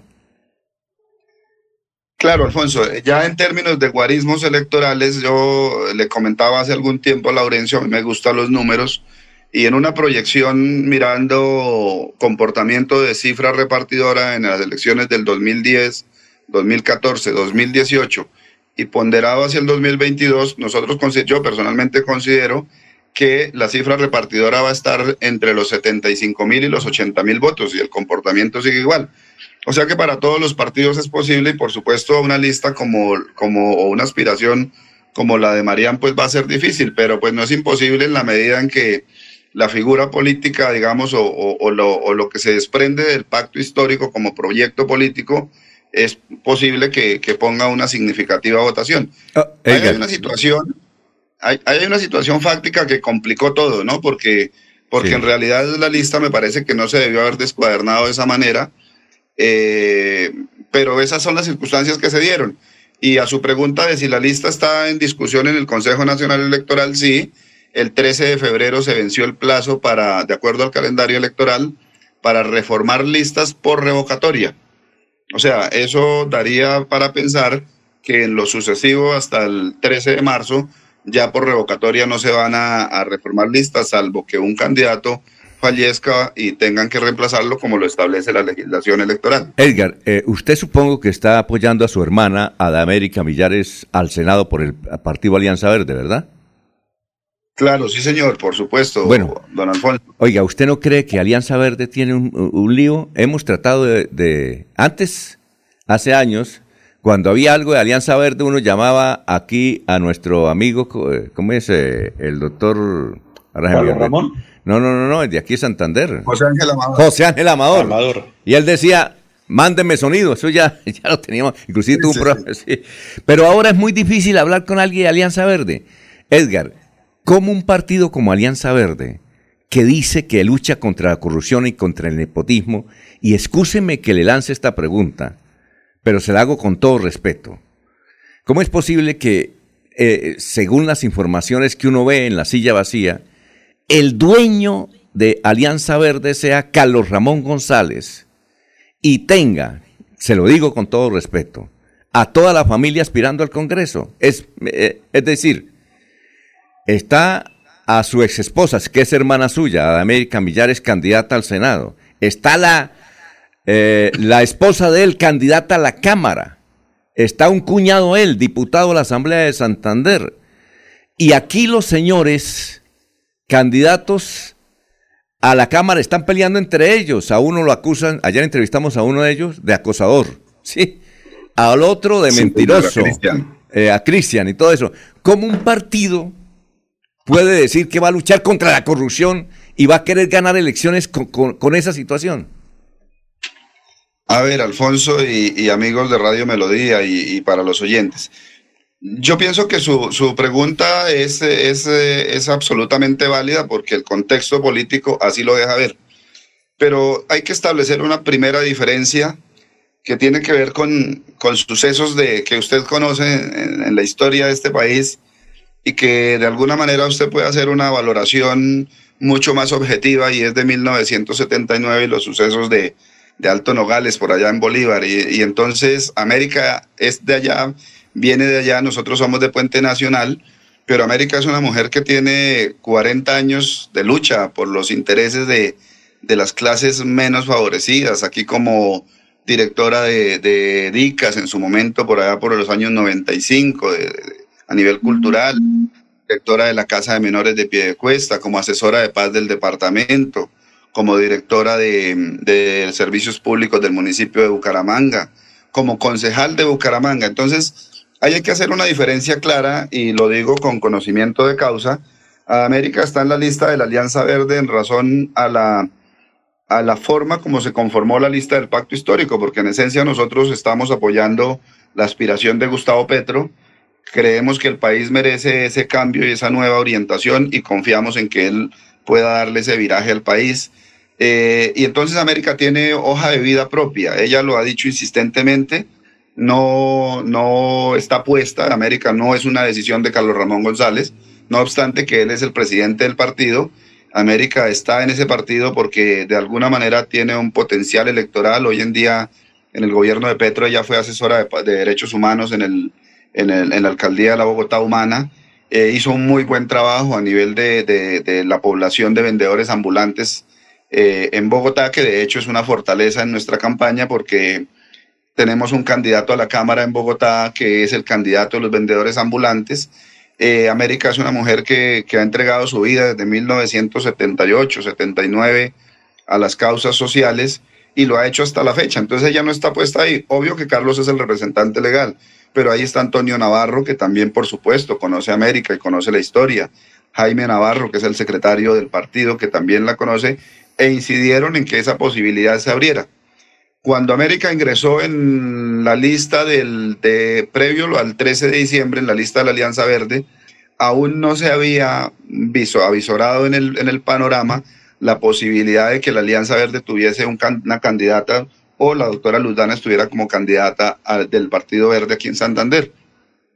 Si ustedes revisan hacia atrás el, el historial, pues a partir del 13 de diciembre, cuando se inscribe la lista de la Alianza Verde y a la vez la del Pacto Histórico, empezó a darse un montón de noticias ahí de unas dificultades organizativas. Pero creo que lo claro es que, que si bien es cierto Carlos Ramón es el presidente del partido, él no tuvo la, más allá de la, de, la, de la posibilidad de- de- legal, digamos, pero la decisión de América primero tiene un, un soporte en su historia de vida, que ustedes la conocen, los amigos de Radio Melodía y usted especialmente, Alfonso. Segundo, eh, hay otras personas en la Alianza Verde que incidieron, como le decía, como Antonio Navarro, como, como el mismo Jaime Navarro. Y tercero, es la, digamos, la carta de presentación que pueda tener América. Entonces, yo he escuchado eh, eh, de varias ocasiones su posición que me parece respetable y válida, eh, pero creo que espero que esto sirva para aclarar en el sentido de que con absoluta claridad América no es una decisión de Carlos Ramón González. Ahí no hay una conexión política en ese sentido. América representa las bases de su propio proyecto político, de- del proyecto político de la Colombia Humana, del proyecto Gustavo Petro, solo que en la conformación de la lista del pacto histórico, ustedes saben que esa conformación es una alianza política de alguna manera y que entonces las ubicaciones en la, en la lista se van a complicar un poco, ¿no? Sí, mire, Edgar, eh, tenemos muchas preguntas, como usted ve, ahí tenemos una cantidad de periodistas que quieren hacer las preguntas, pero en alguna otra oportunidad podemos hablar, inclusive con la doctora Am- América y con la candidata a la Cámara, porque es que tenemos un invitado que nos está esperando hace rato eh, para entrevistarlo. Entonces, eh, desde luego, le agradecemos, Edgar, por haber salido. Y será la semana entrante donde tendremos a la candidata, a ver si ya la semana entrante sabemos si es candidata o no por la decisión que tome en el Consejo Nacional Electoral. Edgar, eh, ha sido usted muy gentil con nosotros. Alfonso, muchas gracias a ustedes, a Laurencio, a Eliezer, a todos los compañeros. Y, pues una invitación, yo le escuchaba antes de entrar en línea el tema de, del agua de Barichara, el tema del agua de de del municipio de Los Santos. Ojalá en el gobierno de Gustavo Petro eso se pueda dar y teniendo a América en el Senado de la República y teniendo una buena participación en la Cámara de Representantes de personas que quieran servirle a Santander. Le agradezco mucho la gentileza de este espacio, Alfonso, y a todos los compañeros, amigos de Ondas de Radio Melodía. Muy bien, Onda 5 también nos escucha. Así También. es que Sí, saludamos señor, a don Ciro Vanegas, a don eh, Por ahí lo- Navarrito por ahí y, lo o- y don Oscar Porero que dice, ando pegado. Sí, señor. Ayer Oscar precisamente estaba pegado de Radio Melodía. Eh, bueno, listo. Bueno, son las 6 de la mañana, 20 señor. minutos. Vamos a una pausa y regresamos.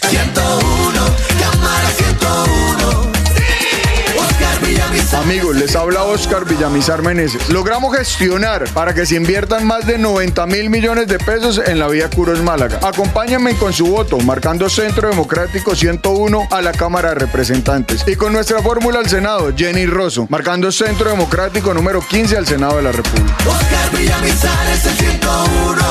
A la Cámara, vota Centro Democrático 101, Oscar Villamizar. Publicidad política pagada. Queremos que disfrutes de un servicio de energía confiable y de calidad.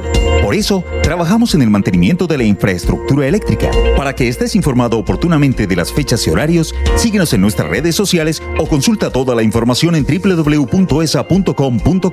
ESA, Grupo EPM, Vigilado Superservicios. somos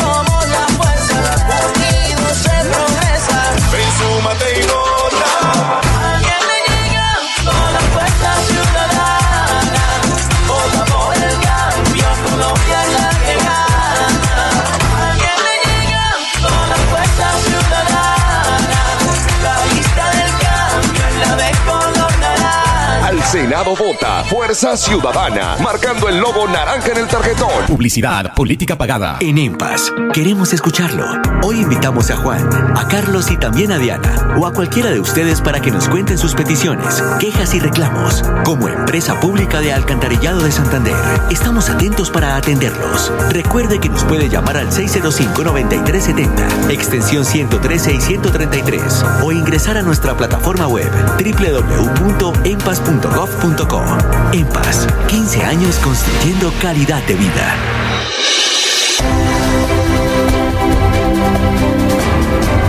Información y análisis.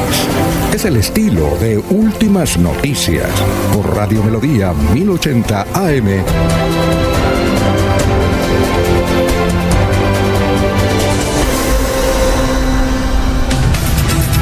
Gracias por estar con nosotros. Eh, tenemos al exalcalde de la ciudad de Santa Marta, eh, el doctor Rafael Martínez. Nos agrada tenerlo. ¿Cómo está? Muy buenos días. Buenos días, un saludo para toda la mesa de trabajo y para todos los que nos escuchan a esta hora. ¿En qué parte de Colombia se encuentra usted?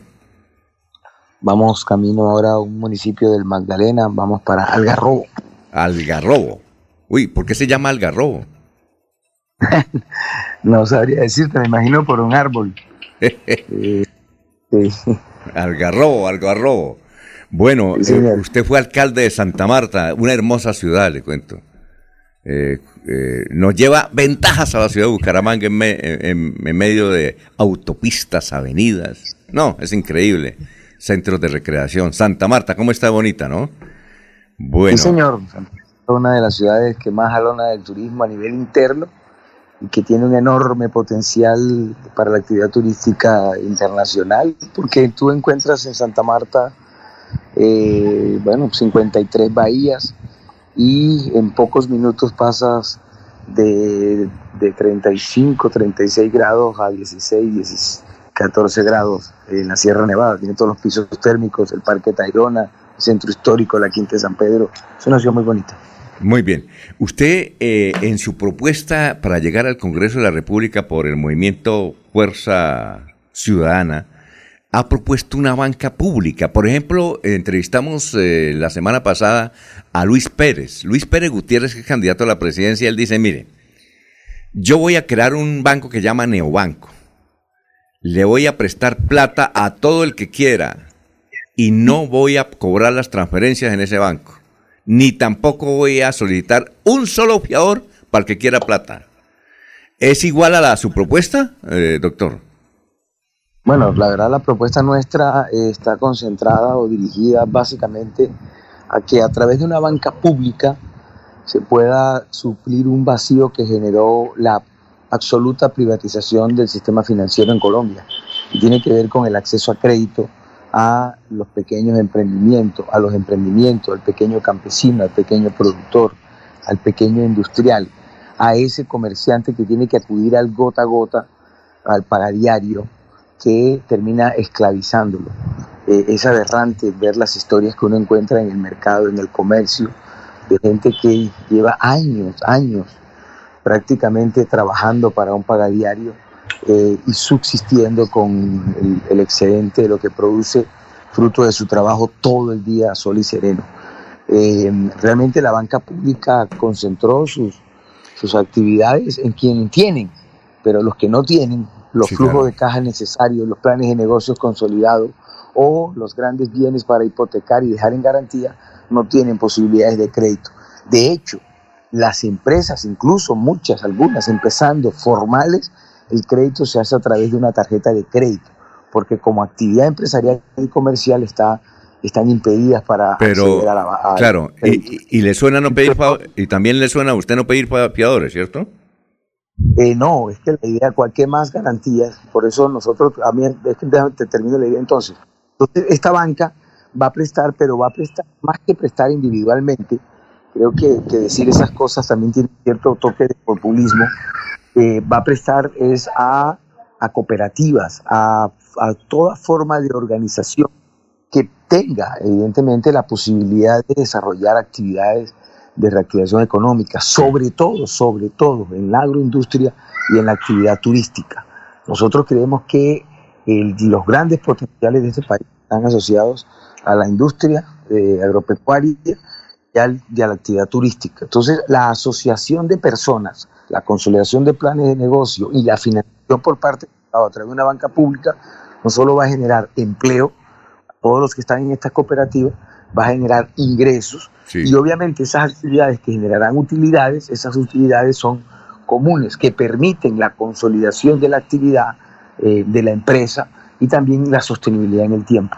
Doctor, eh, tenemos varios periodistas acá, tenemos a Ernesto Alvarado, a Jorge Caicedo, a Eliezer Galvis, eh, a don Laurencio Gamba. Seguramente ellos querrán preguntarle y si nos hace el favor de responder en eh, corta las, eh, las preguntas sería interesante. A ver quién, qui- quién alza la mano para preguntarle a Rafael, que fue un uno de los mejores alcaldes que tuvo Colombia en su época, fue alcalde de Santa Marta. Y usted, don Laurencio, que iba a Santa Marta, don Jorge, que se la pasa allá, no sé si Eliezer, ¿usted iba a Santa Marta, Eliezer, últimamente o no? Hace varios años que no voy a Santa Marta. Uy, vaya, Alfonso. no, vaya, vaya, en serio. Usted que se la pasa en, en Miami, en Orlando, en las grandes ciudades del mundo, vaya y, y note, y note cómo, cómo está Santa Marta. Uno que está aquí en Bucaramanga. Entonces, ¿Ah? Esto me da pie entonces, Alfonso, si me permite preguntarle a- Sí. al doctor Rafael, ¿cuándo comienza el cambio que anuncia, que replica, que al que le hace eco Alfonso? ¿Cuándo comienza esa renovación de la ciudad de Santa Marta? No, la renovación de Santa Marta ya está en marcha. Nosotros llevamos ya 10 años. Es en- decir, ¿cuándo comenzó? Eh, La pregunta creo, Eliezer. ¿Cuándo comenzó? Sí, Ah, ¿cuándo? sí. Ah, sí, comenzó en el 2012 con el liderazgo de Carlos Caicedo, que transformó la Universidad Magdalena. Hoy es el gobernador y ha liderado todo un proceso de resistencia, de lucha eh, contra los clanes, las mafias que normalmente se toman, las alcaldías, las gobernaciones, y tienen el control de todo el aparato público. Nos empobrecen, nos llevan a estados de miseria, desigualdad, inequidad, y es muy difícil vencerlos y derrotarlos. Aquí lo hemos hecho, somos el único departamento y su capital que está gobernado por un proyecto distinto, alternativo al Clan Char y a ese conglomerado eh, económico que están solo entrados a la política es para la contratación, para la politiquería. Eh, por eso la costa, más de la mitad de, la de su gente vive en línea de pobreza. Ese cambio empezó y es el que queremos llevar a, al- a Colombia, abrirle paso desde el Congreso. Sabemos que desde el Congreso habrá que buscar mayorías para poder impulsar leyes como, como la que hablábamos ahorita de esa banca pública o que Claro. la educación sea pública, gratuita y de calidad. Pero estamos en un proceso y convirtiéndonos obviamente en alternativa de poder en los territorios. En Santander hay un gran equipo, un gran equipo de compañeros que están trabajando desde Fuerza Ciudadana para hacer eh, un nuevo proyecto político en este territorio. Está tan bonita Santa Marta, don Eliezer, que cada vez que, a veces que yo llamo a don Willy Peña, ¿dónde está Willy? Vamos a tomar tinto, no, estoy aquí en Santa Marta. Tipo, cualquier momento se va para Santa Marta. Bueno, don Laurencio, ¿cuál es la pregunta? Sí, aspirante al Senado. Eh, como se decía en el pasado, vienen los costeños a llevarse en los boticos de la, del territorio santandereano. Pero en términos legales, eh, cualquier ciudadano puede venir aquí a Santander a buscar sus boticos. Pero se va a olvidar de esta tierra después del 13 de marzo. ¿Qué va a hacer por esta, digamos, por este Santander que le falta la bancada? Vienen, se llevan los votos y después se olvidan de la tierra y no tienen presencia por aquí en la solución de las necesidades. ¿Cuál va a ser ese compromiso con la región? ¿Solo los boticos o qué va a ser? No, nosotros hemos hecho el compromiso, hemos ido ya varias veces a Santander, de hecho tuvimos eh, el proceso, pasamos el proceso de recolección de firmas para una lista cámara que desafortunadamente a última hora no pudo concretarse, pero nuestro compromiso es, es con Colombia y obviamente con los territorios donde hay trabajo político en términos de un proyecto, en términos de equipos que están haciendo el proceso, que están constituyéndose en alternativas de poder y de gobierno, no solo en Bucaramanga, sino en el departamento. Eh, y si hay espacio para quienes no somos de Santander, es porque los políticos de Santander no, no, no llenan las expectativas de su gente. Un senador, y hay que hacer la pedagogía, debe trabajar para el país, presentar iniciativas de ley, para hacer control político, para buscar que en términos generales haya leyes para todo el país que favorezcan al conjunto, a la mayoría, desde los sectores campesinos, desde los comerciantes. Yo he hecho compromisos en Santander, sobre todo con los industriales del calzado, con los transportadores, en concreto. Pero claro que vamos a estar en el territorio. Ahora, tú en campaña no, no encontrarás un candidato que te diga, no, no voy a venir más por acá, yo solo quiero los votos. Le- le- Pero por, nos- por nosotros hablan Sí. nuestras obras, nuestros Claro. hechos, y, y ahí las pueden ver. Doctor Rafael, si usted quiere tener la mayor votación al Senado, llévese a todos los colombianos para Santa Marta. Por ejemplo, Jorge Caicedo disfruta mucho en Santa Marta. Cada rato dice, yo estoy aquí en el hotel y nos muestra el hotel y al fondo el mar. Don Jorge, ¿qué pregunta tiene para Rafael? Con los buenos días para el candidato Rafael Martínez, don Alfonso.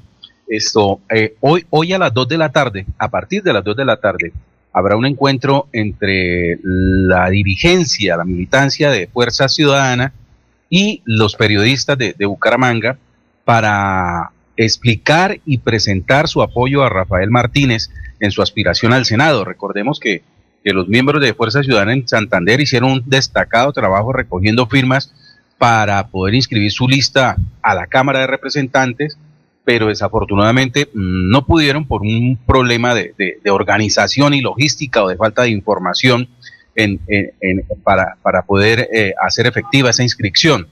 De todas maneras, hoy a las 2 de la tarde estarán eh, allí en, un exclusivo sector de, cabecera para explicar cómo van a trabajar sin lista a la Cámara en el apoyo a Rafael Martínez. La pregunta para el candidato es, eh, ¿ya se tiene claro quién fue el responsable de ese siniestro de, de la lista a la Cámara de Representantes por Fuerza Ciudadana en Santander que no pudo cristalizar su inscripción?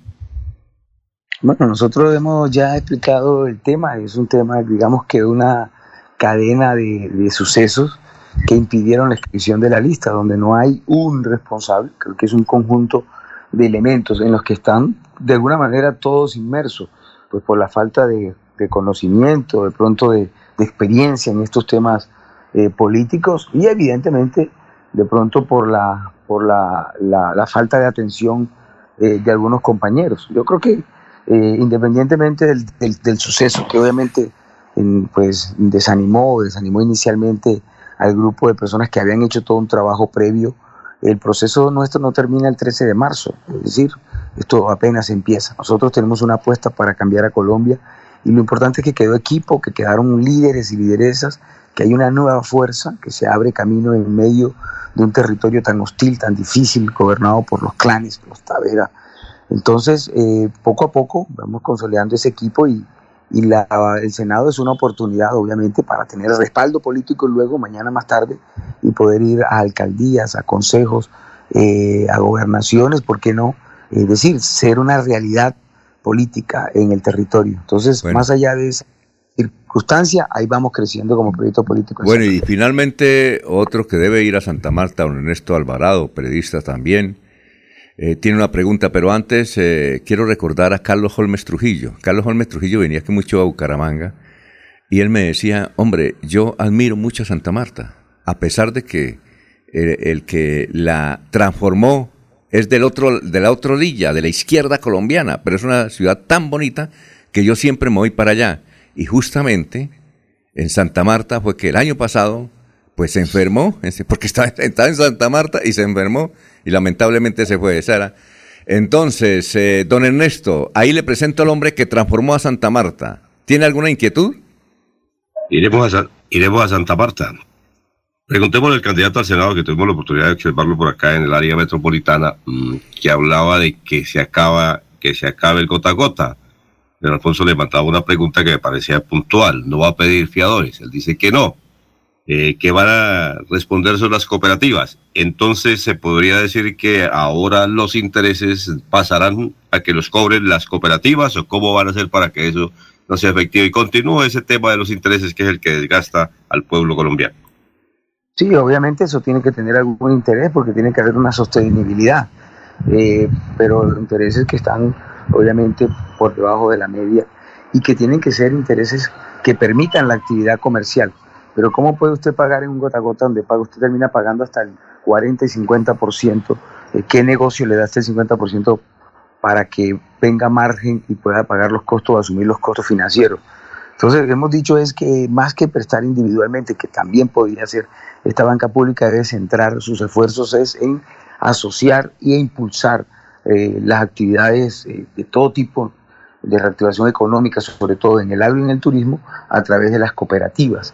Eh, yo creo que la, la unión hace la fuerza, asocia a las personas, déles crédito, tecnifíquele su actividad, ábrele mercados y usted verá cómo la gente se desarrolla. Al final en Colombia la gente no está esperando que le regalen nada, sino que le den oportunidades que son las que niega este sistema político y este modelo de desarrollo, este sistema económico. Entonces sí se cobran intereses, pero intereses asequibles y a través de las cooperativas. Es decir, la cooperativa paga eh, el, el, crédito, pagan sí. los intereses. Eh, individualmente todos contribuyen, trabajan a la cooperativa. Ustedes tienen mucha experiencia en este modelo, han sido los que más y saben muy bien que, eh, que definitivamente la, la, la, unión de pequeños en cooperativas los hace fuerte para la competencia. Doctor Rafael Martínez, ha sido, bueno, nos gustaría seguir hablando porque yo le pondría de título eh, de su candidatura al Senado, el hombre que transformó a Santa Marta candidato al Senado. Tanto así que, por ejemplo, don Camilo Torres, que es, eh, fue funcionario de la Procuraduría, ahora tiene un programa muy importante en Onda 5, me dijo, oiga, yo quiero entrevistar al doctor Rafael Martínez. Eh, yo le voy a decir a mi asistente Ciro que lo conecte para una entrevista hoy. ¿De acuerdo, doctor? Y muchas gracias. Gracias a ustedes por la oportunidad, que tengan un excelente día y estaremos atentos. Gracias. Ese es el hombre que transformó a Santa Marta. Rafael eh, Martínez, que estuvo aquí en Radio Melodía. Son las 6 y 37.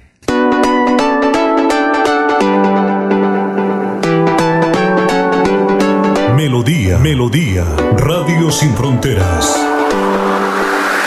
Escúchenos en cualquier lugar del mundo. Melodíaenlínea.com es nuestra página web.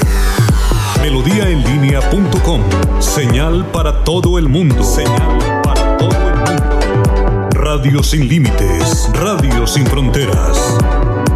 Radio Melodía, la que manda en sintonía.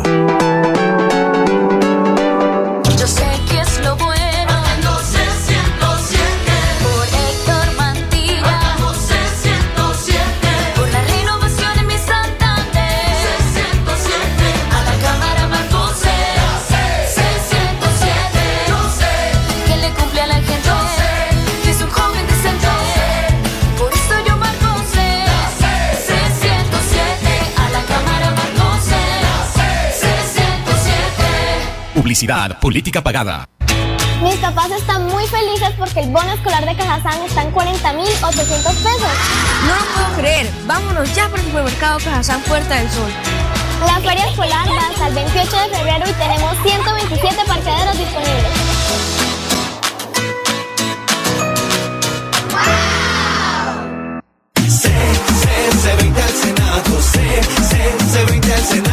Amigos, les saluda José Alfredo Marín, su próximo senador de la República. Los invito a que me apoyen este 13 de marzo con su voto, marcando la C del Partido Conservador y el número 20, para que trabajemos juntos por la transformación social que Colombia necesita. C, C, C20 al Senado. C, C, C20 al Senado. Del bar, bar, del barrio al Senado. C, C, C20 al Senado. Publicidad política pagada.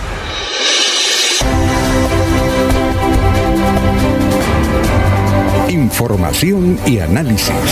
Es el estilo de Últimas Noticias por Radio Melodía 1080 AM.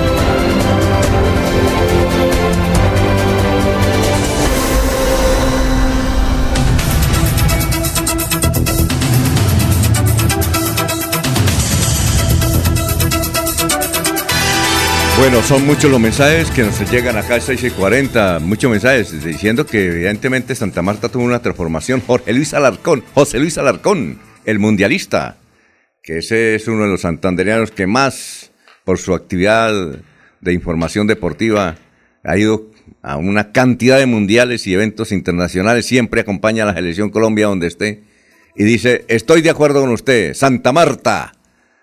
Eh, un saludo muy especial. Ahí José Luis le, envía las saludes a su amigo Rafael Martínez, es alcalde de Santa Marta. Que, que- lo llame para también, que quiere saludarlo cuando esté aquí, se quiere tomar un tinto con usted. Gracias, mundialista, José Luis Alarcón, que tiene un extraordinario programa aquí a las doce y media en, eh, en Radio Melodía, el show del deporte.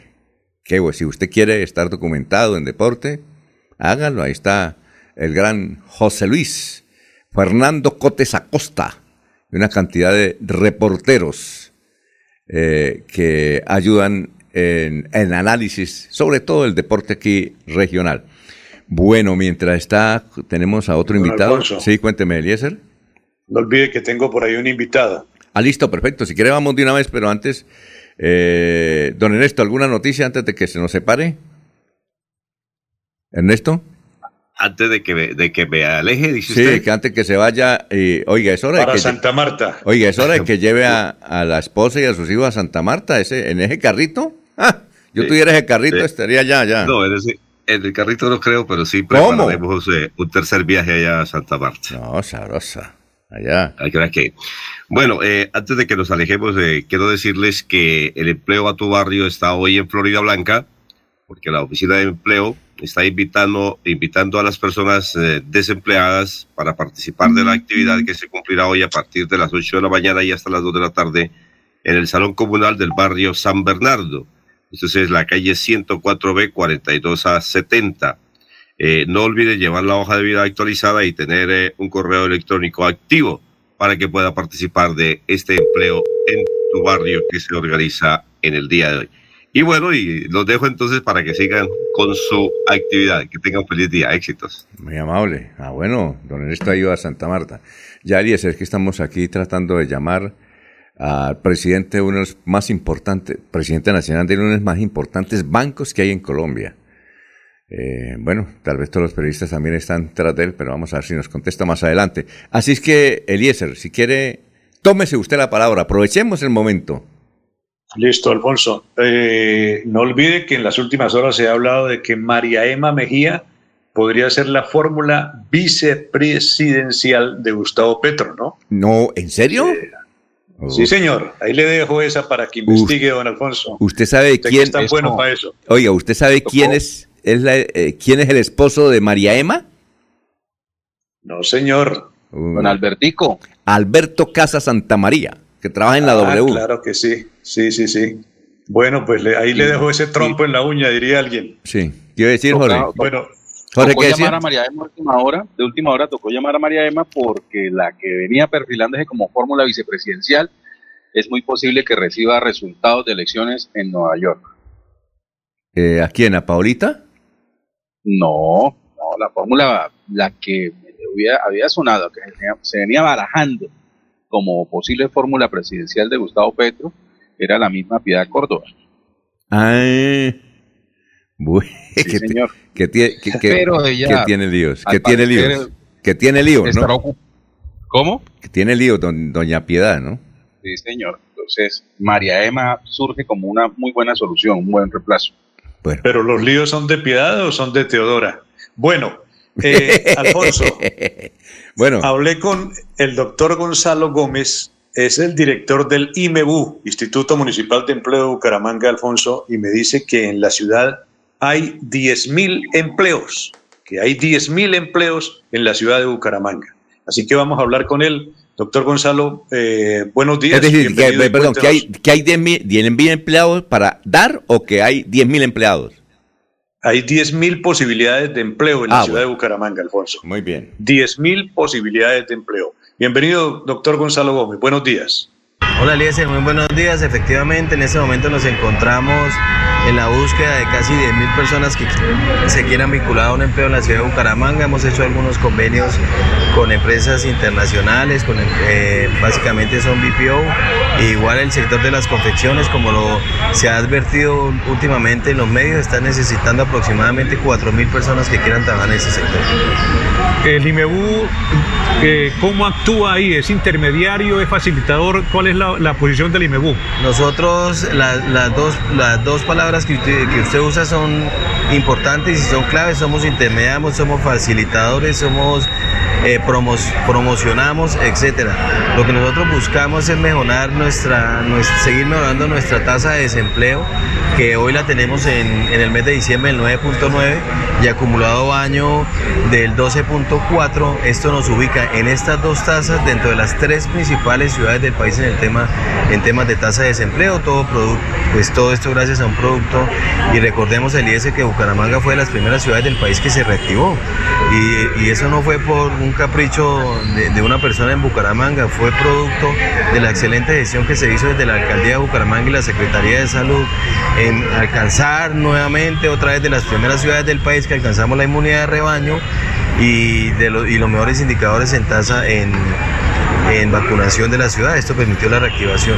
Requisitos para acceder a uno de esos 10.000 empleos. Mire, son requisitos mínimos. Básicamente son personas que, que sean bachilleres. Estamos necesitando personas que sean bachilleres.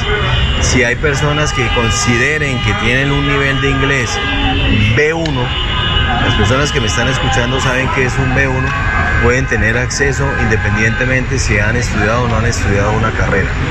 Para eso para una de las BPO, para otra de las BPO necesitamos personas bachilleres que tengan disponibilidad, que obviamente hay que hacer un proceso y que tengan un computador que les reciba, eh, les reciba un programa y tienen que tener ciertas capacidades. Que eso era anteriormente era un inconveniente. Hoy en día ya no es un inconveniente. ¿Por qué? Porque la alcaldía de Bucaramanga le dio, nos dio al IMEBU 4.528 millones de pesos. Tenemos en, en nuestros, con nuestros aliados para poderle prestar a estos jóvenes y puedan acceder a su computador sin intereses, 0% de intereses si le dimos en 36 meses. O sea, es una oportunidad grandísima para que estos jóvenes puedan acceder al empleo y adicional a eso puedan llevar un computador a su casa. Porque es que recuerden hoy en día que un computador es, es una herramienta que le permite a usted estudiar, capacitarse, estar eh, al día, a la vanguardia con información. Entonces no solamente es para trabajar, es para su familia, porque el computador va a estar en su casa. Y hoy en, y la semana pasada inauguramos 80 puntos Wi-Fi gratis en, la- en en las 17 comunas de la ciudad de Bucaramanga. Entonces oportunidades hay todas. Lo único que queremos es que las aprovechen, pero todas las oportunidades están abiertas. ¿Hay salarios desde cuánto y hasta qué tope? No- Nosotros, eh, en las conversaciones que hemos tenido con ellos, hay salario desde 1.800.000 hasta 2 millones y medio. Y de ahí, pues, eh, esperar a ver qué pasa con los jóvenes, si, si se proyectaron, si no se proyectaron, si hay otro tipo de oportunidades al interior de, de estas empresas. Y como le digo, muchas son de, de- son de a nivel internacional. ¿El interesado a dónde debe ir? El interesado tiene muchas opciones. Una, entrar a nuestra página del IMEU al empleo. Dos, asistir a la calle 48 28 40. En el primer piso tenemos nuestra, nuestra oficina de empleo del IMEU. Y adicional a eso, estamos yendo a los barrios de la ciudad y estamos anunciando por, por las redes sociales en qué barrios vamos a estar para que las personas puedan acercarse a nuestros puntos donde vamos a tener la oferta institucional y puedan llevar sus hojas de vida y puedan matricularse e iniciar un proceso que Dios mediante pueda terminar en un empleo. Oye, Eliezer, sobre eso tenemos que hacer un comentario. Vamos a una pausa, pero hacemos un comentario a raíz de esa extraordinaria entrevista que usted acaba de hacer eh, sobre empleo. Sobre empleo. Son las- Alfonso, sí. eh, y, y la nota de la incultura de nuestra comunidad, el pito. Precisamente cuando yo comencé a hacer la nota, se incendió un vehículo ahí en el viaducto, el de la parte superior, el que hizo el gobierno de, del ingeniero Jaime el Beltrán, el, sí, claro. el rector de la UIS. Se incendió ese vehículo y comienza todo el mundo a pitar, Alfonso. Qué cosa tan terrible, ¿sí? La incultura del pito. Yo tengo que remitirme a, Orlando, a la Florida. Cuando escuchan un pito allá, usted lo sabe, Alfonso, dicen, "Hmm, por ahí va un latino o por ahí va un colombiano, porque nadie pita. Pero qué cosa tan loca cuando la gente se le pega al pito, Alfonso. Bueno, eh, sobre eso y otros comentarios que tenemos, eh, daticos interesantes, anécdotas sobre este hecho. Vamos a una pausa, son las 6 y 50, tenemos muchos oyentes. Eh, Yolanda dice, de acuerdo, les informo que yo estoy viviendo aquí en Santa Marta, una ciudad preciosa. Soy de Bucaramanga, pero vivo aquí en Santa Marta. Yolanda, gracias. 6 y 50. Amigos, les habla Oscar Villamizar Meneses. Qué grato fue gestionar centros digitales, computadores e infraestructura educativa para las escuelas rurales de nuestros niños de Santander. Acompáñenme con su voto marcando Centro Democrático número 101 a la Cámara de Representantes y con nuestra fórmula Jenny Rosso, Senado de la República, Centro Democrático 15. Oscar Villamizar es el 101. A la Cámara, vota Centro Democrático 101, Oscar Villamizar. Publicidad política pagada. Mario Castaño al Senado, marca L9 en el tarjetón, el senador de las regiones. Mario Castaño por ti, por mí, por mi familia para servir, porque el pueblo digno quiere vivir. Mario Castaño con la gente, Mario Castaño si se siente, el senador de las regiones dice presente, presente, presente con la gente. Mario Castaño si se siente. El senador de las regiones dice presente, presente, presente. Publicidad política pagada. Atención. Noticia de última hora. En Paz hace una invitación especial para que cuidemos lo que nos pertenece, el medio ambiente. No arrojes papel, botellas plásticas, tapabocas, toallas higiénicas o cualquier tipo de residuos que obstruyan las tuberías. Haz un manejo consciente de lo que botas y dónde lo botas. Sé parte de la solución y sigamos construyendo calidad de vida juntos. En paz.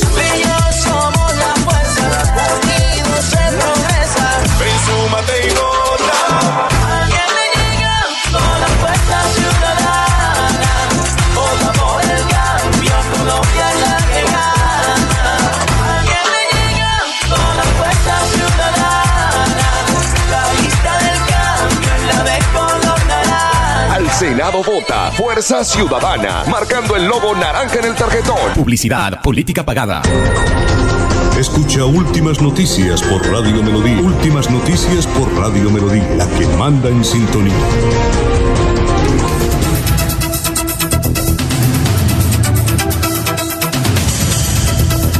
Eliezer, es que es lo siguiente, frente a esa entrevista que usted acaba de presentar, que es interesante, 10.000 empleos hay. Yo escuché eso, 10.000 empleos hay. Yo no, uno no entiende, Eliezer, cómo a veces en las sedes políticas hay gente profesional con la cosita, de- con la hoja de vida de- debajo del brazo o en, o en su celular pidiendo empleo, cuando tienen muchas oportunidades. Eh, precisamente ayer me encontré con una, una niña que debe tener unos 22 años. Me dijo, ¿usted no sabe quién, quién soy yo? Le dije, no, dígame, ¿quién es usted? Dijo, no, yo soy el la hija de Luis Gómez. Claro, Luis Gómez es un gran amigo. ¿Y qué pasó? Dijo, no, usted sabe que yo sé inglés. Y hablamos. Y le dije, bueno, ¿y qué pasó? ¿Usted siempre siguió en la UNAP? Le- Dijo, no, en el primer semestre me retiré. No, no, no. Además, yo sé, yo, sé, yo sé inglés y sé manejar un computador y un portátil. Pues eh, aquí donde me ve, yo eh, me puse a mirar qué ofertas de empleo había y encontré muchísimas, pero muchísimas en el mundo, empezando por el SENA. Dijo, y ahora estoy ganando muy bien porque sé inglés y sé manejar un computador. Entonces dijo, empleo es lo que hay, Alfonso. Y me decía, mire, empleo es lo que hay. Lo que pasa es que el que, el que esté en los eh, movimientos políticos esperando un empleo es gente que no recapacita. Eso me dijo la niña. Le dije, uy, qué bueno, como para entrevistarla. Dijo, no, no, yo no quiero líos ni nada de eso. Yo estoy, estoy en mi cuento. Y, puedo desarrollar mi labor aquí, en cualquier parte del mundo. Tengo visa. Oiga, ¿cómo le parece, Eliezer? Oportunidades. Si uno fuera joven, eh, esa no nos tocó a nosotros, ¿no, Eliezer?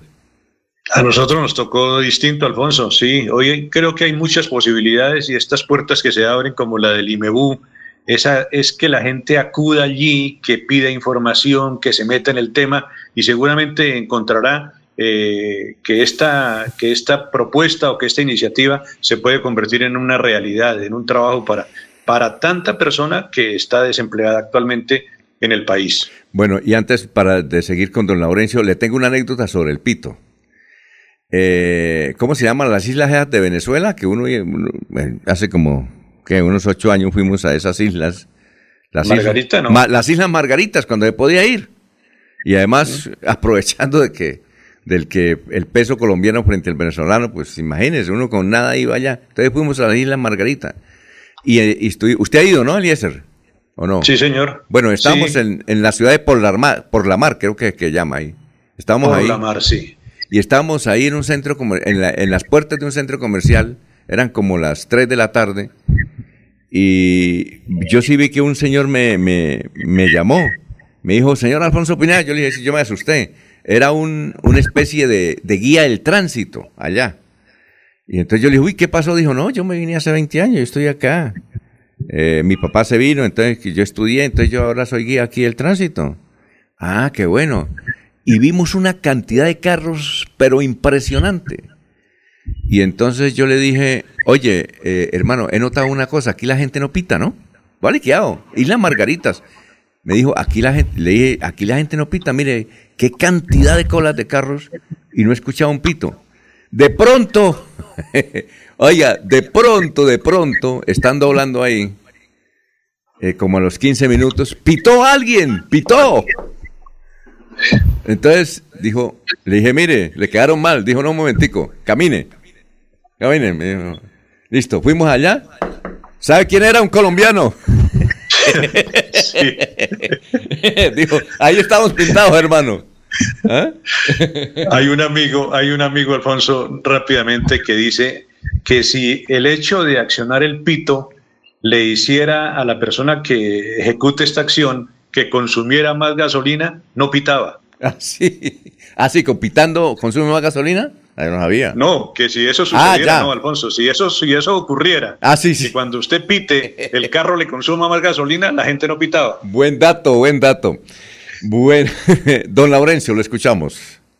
Alfonso, es que precisamente mañana viene el presidente a Santander, inicialmente en Barranca y después en Barichara. Plan de choque, Cancillería, pasaportes, el gobernador Mauricio Aguilar Hurtado, porque todo el mundo habla que eso es responsabilidad del señor gobernador, que es la oficina de pasaportes, pero todo depende de la Cancillería en Bogotá.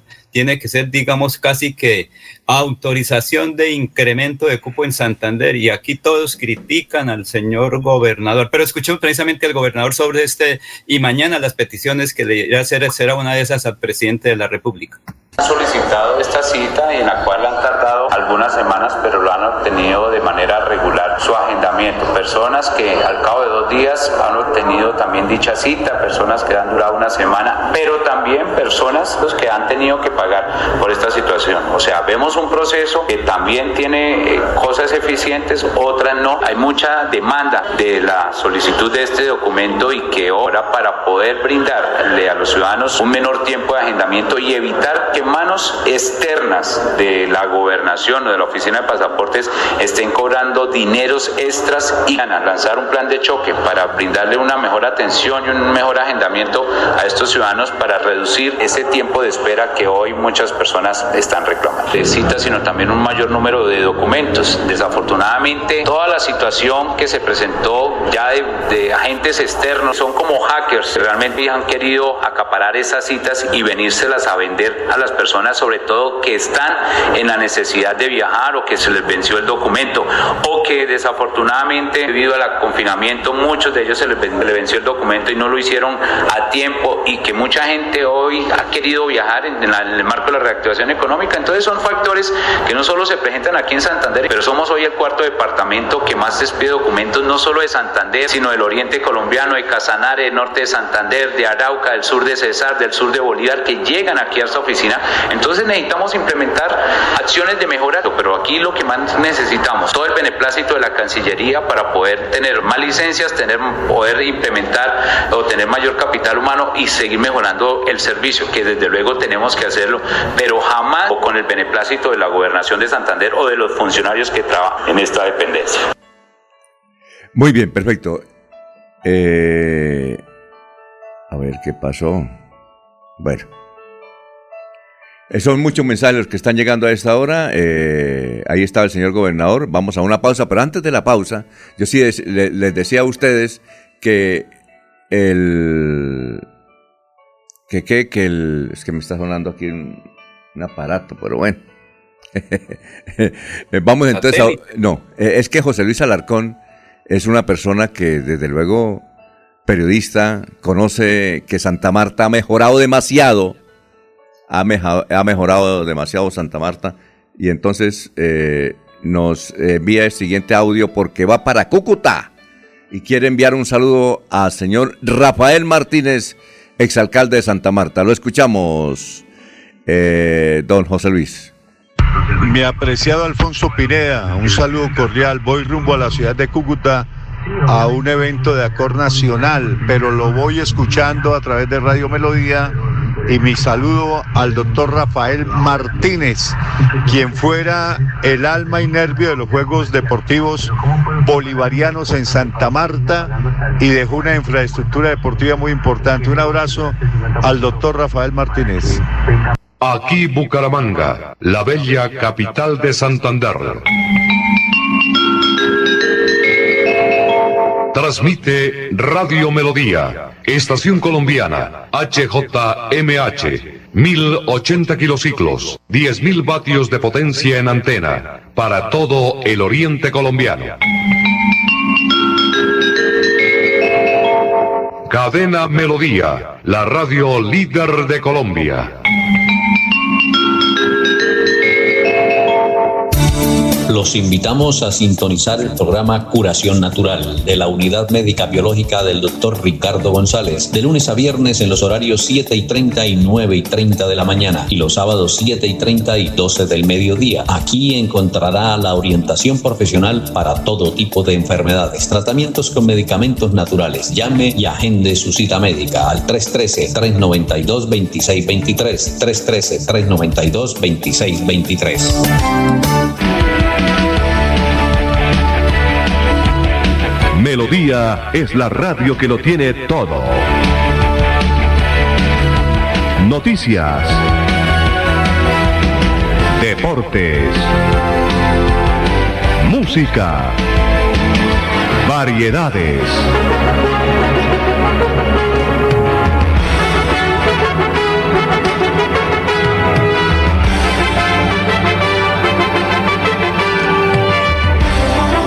Melodía La Grande.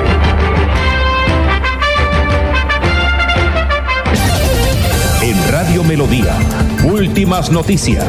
Las noticias de la hora. Las noticias de la hora. Hola, ¿qué tal? Desde el Centro de Producción Internacional de UCI Noticias, Florentino Mesa les presenta la vuelta al mundo en 120 segundos. El Consejo de Seguridad de la ONU analiza este jueves en Nueva York la implementación de los acuerdos de Minsk sobre Ucrania, mientras continúa la tensión por las noticias contradictorias sobre un posible repliegue ruso que Estados Unidos niega. La Organización Mundial de la Salud alertó hoy que la pandemia no ha acabado y tampoco sus secuelas económicas y urgió a una mayor contribución por parte de las principales economías del mundo.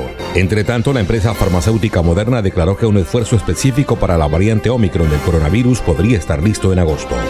Los nuevos contagios de la variante Omicron cayeron un 31% en la última semana en el continente americano, pero las muertes todavía aumentaron un 5.6%, reportó la Organización Panamericana de la Salud. Al menos 94 personas fallecieron por las inundaciones y deslaves que arrasaron casas y autos en la ciudad de Petrópolis, estado de Río de Janeiro, Brasil. Sin embargo, este jueves seguía sin estar claro cuántos cuerpos permanecen atrapados en el lodo. Estados Unidos, otros 19 países y la Unión Europea urgieron a retomar el diálogo iniciado en México entre el gobierno de Nicolás Maduro y la oposición de Venezuela con miras a restaurar la democracia en el país sudamericano. El expresidente de Honduras, Juan Orlando Hernández, fue enviado a prisión al menos hasta el 16 de marzo por el juez que celebró la primera audiencia por el pedido de extradición a Estados Unidos por narcotráfico. El presidente de Venezuela, Nicolás Maduro, ratificó que su país se encuentra en el camino de una poderosa cooperación militar con Rusia, tras una reunión con el viceprimer ministro de ese país, Yuri Borisov. El gobierno de China rechazó hoy la evaluación estadounidense de su papel en la Organización Mundial del Comercio al asegurar que las críticas carecen de base en las reglas comerciales y económicas internacionales. Unos 70 jefes de Estado y de Gobierno de la Unión Europea y la Unión Africana se reúnen en Bruselas durante dos días para reforzar sus lazos y contrarrestar el ascenso de China en ese continente. Esta fue la vuelta al mundo en 120 segundos.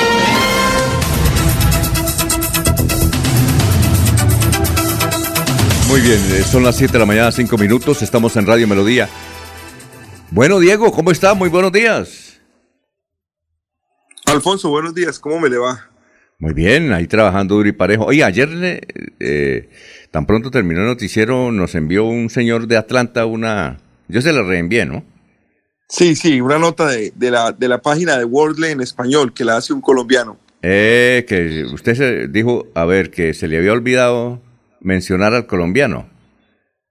Eh, Pues que- la verdad me di cuenta que estábamos como corriendo un poquito, entonces recorté la nota. Ah, muy dice, dice, dice, él se llama Johnny Ascanio. Dice, se le olvidó a Diego decir que la versión Borle en español es ejecutada por un colombiano. A propósito, eso fue noticia ayer porque tanto en Blue como en W como en Caracol y RCN hablaron bastante de ese tema que usted mencionó ayer. Bueno, quiere decir que no estábamos mal enfocados, ¿no? Sí, claro. Y este señor nos escribe diciendo que, ah, entonces ¿es un, es un colombiano el que está ahí detrás de eso.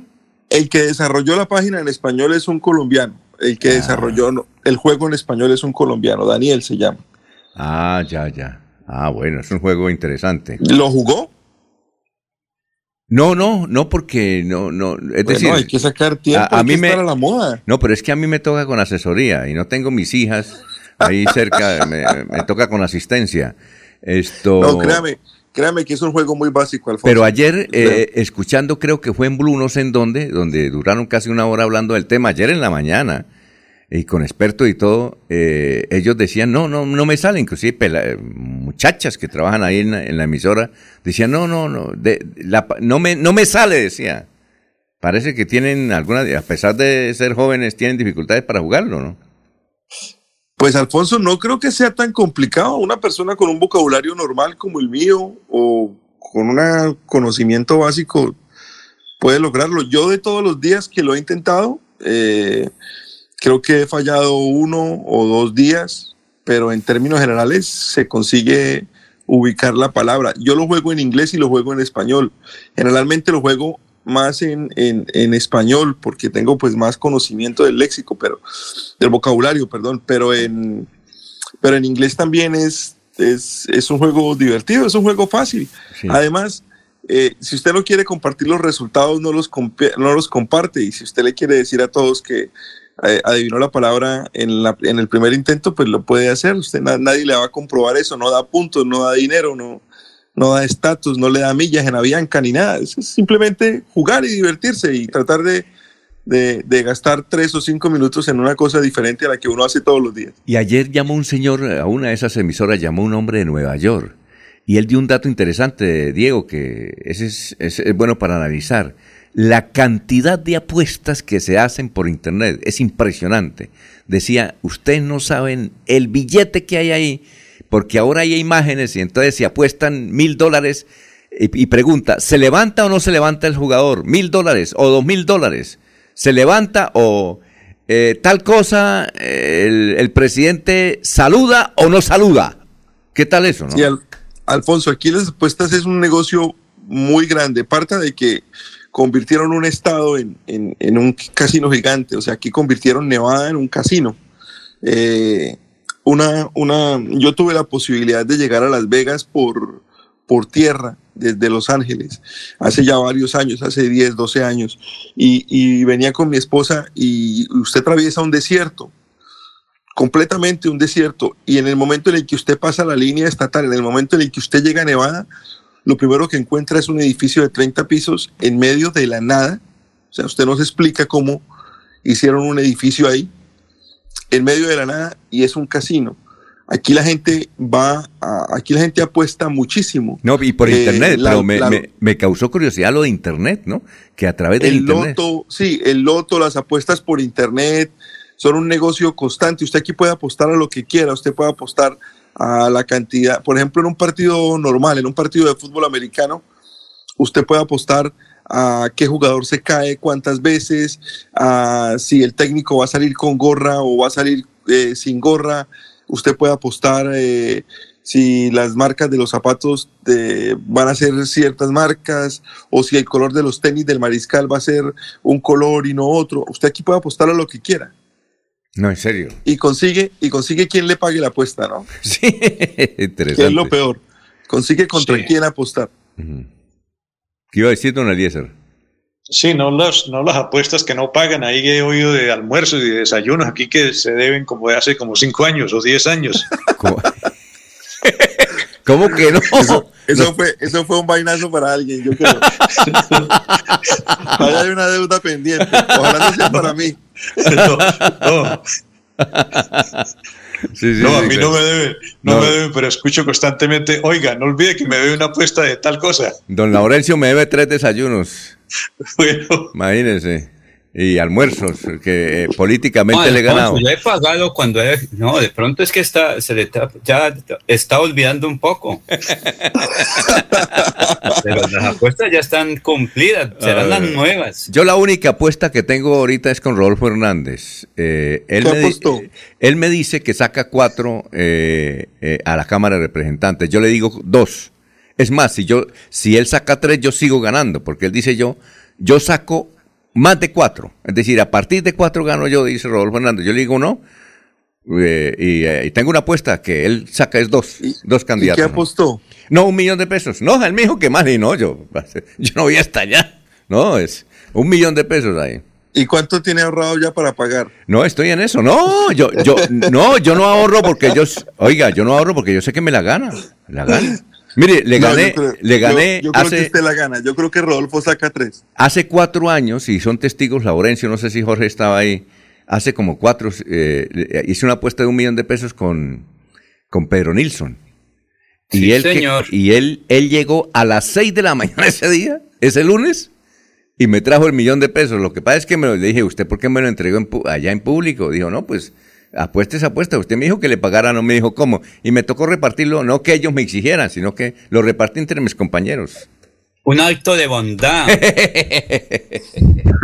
no, así fue, como varios que ha tenido. Sí, claro. Créame, yo también, yo también he apostado con políticos, pero no he apostado de política.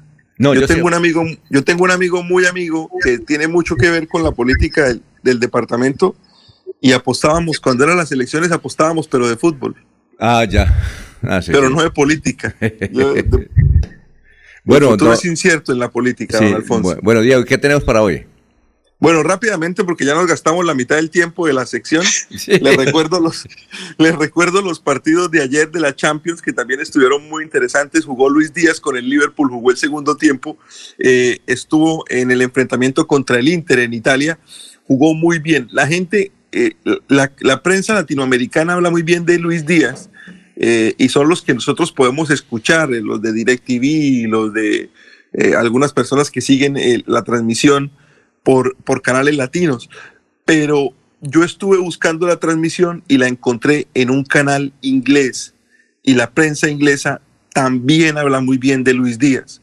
Están están muy contentos con el rendimiento del jugador Guajiro y sobre todo ah, dicen que parece que el jugador llevará toda la vida jugando en el Liverpool, que se ha acoplado muy bien y se ha metido muy bien eh, en la dinámica del equipo. Ayer el Liverpool venció 2-0 al Inter de Milán y se metió prácticamente en la siguiente ronda. Va a ser muy complicado que el equipo italiano pueda remontar este marcador cuando llegue el momento de visitar Anfield eh, y, sea la siguiente jornada de la Champions para el equipo eh, del Liverpool, que ahora es, como dirían los periodistas, ahora es Colombia en la Champions League. Eh, el otro partido que se jugó ayer fue el del Salzburgo contra el Bayern Múnich. Tuvo una sorpresa porque a pesar de que el Salzburgo era local, todo el mundo esperaba una buena victoria del Bayern Múnich eh, y el partido finalizó uno por uno, un partido muy apretado, estuvo mucho tiempo perdiendo el equipo alemán, lo que habría sido una completa novedad para el formato de la Champions, porque lleva muchos partidos sin perder y eh, el Salzburgo hizo un muy buen partido. Seguramente no será suficiente también para el partido de la vuelta, no debería tener problema el Bayern Múnich en eh, pasar a la siguiente ronda, pero pues por ahora un muy buen partido. Y esta tarde se juega la Europa League, la segunda Copa Europea. Generalmente tiene buena acogida y tiene mucho seguimiento porque los equipos que están en la Europa League son equipos de un poquito de un poco menor rango que los que los que escuchamos siempre en la Champions, pero este año tenemos una novedad, que tenemos al Barcelona jugando la Europa League. Es un torneo que nunca ha ganado el Barcelona, que ya ha dicho que va a ir por él, que va a intentarlo, también porque es una opción para clasificar a la Champions League del otro año.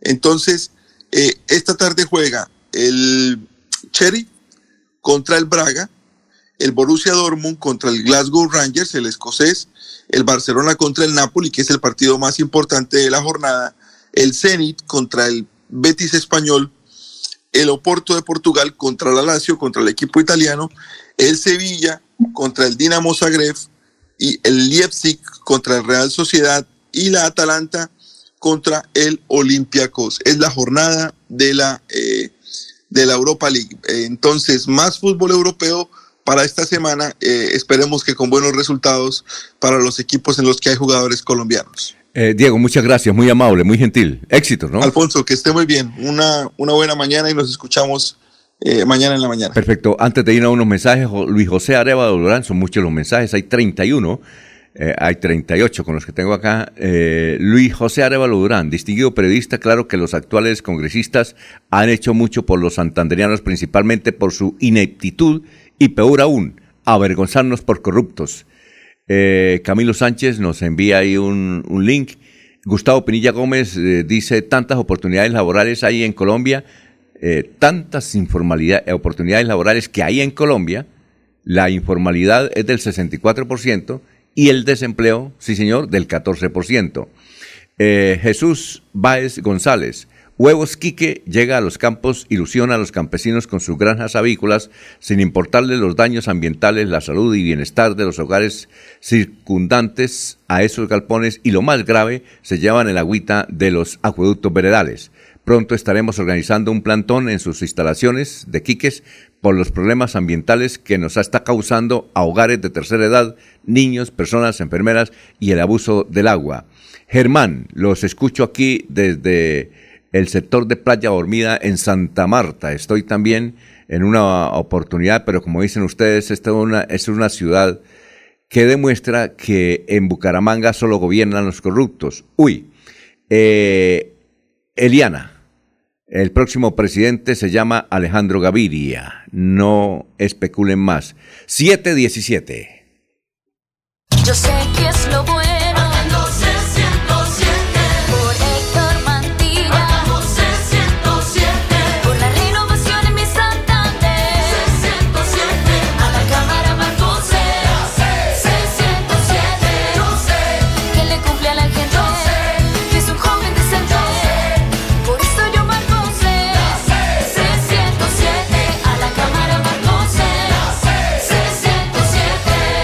Publicidad, política pagada. Bienvenidos a su concurso. Si lo tiro, me lo tiro. Un concurso diseñado para usted que arroja todo tipo de residuos en el sistema alcantarillado. El medio ambiente no es un juego. El buen uso del sistema de alcantarillado es fundamental para su cuidado. No arroje restos de papel, botellas plásticas, tapabocas, toallas higiénicas, tampones, desperdicios y todo tipo de elementos que taponan las tuberías. Tú puedes formar parte del equipo En Paz y proteger el medio ambiente. En Paz, construimos calidad de vida. Soel Caballero está en Últimas Noticias de Radio Melodía 1080 AM.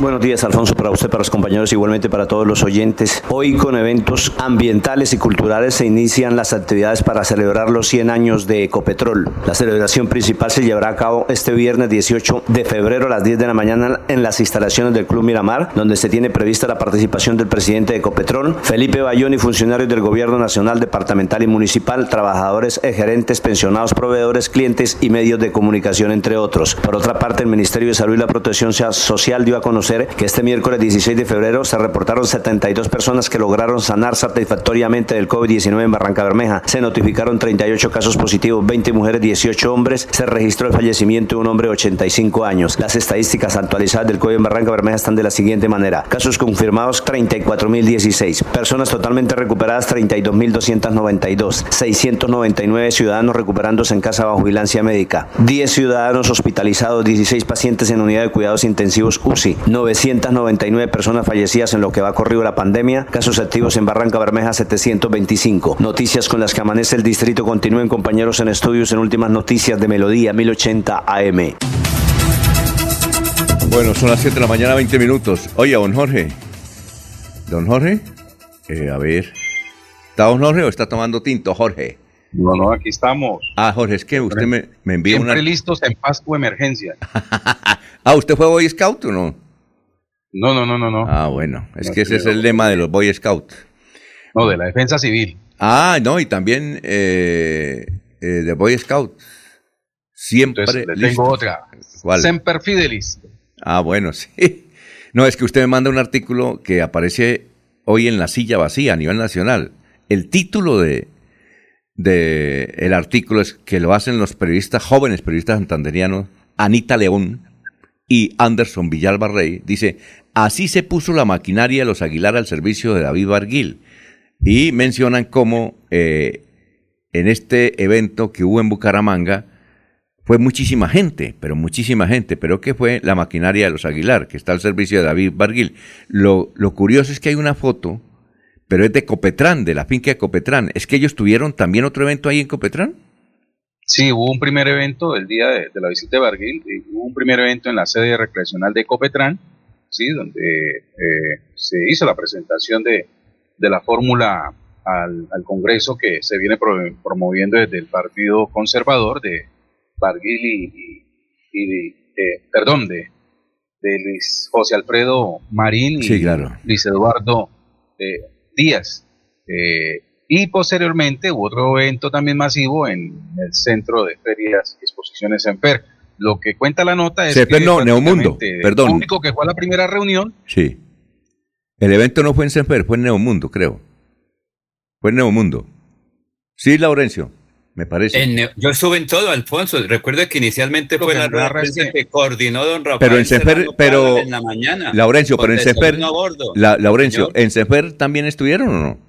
No, no, no, mire, Ah, comenzó la rueda de prensa en, en- en Chiflas. Posteriormente fue el encuentro con delegados, es que la gente ahí le mete un poquito de cizaña, delegados de la provincia santandereana que querían apoyar o que apoyan a Luis Eduardo Díaz Mateos y a José Alfredo Marín. Eso fue en Copetrán.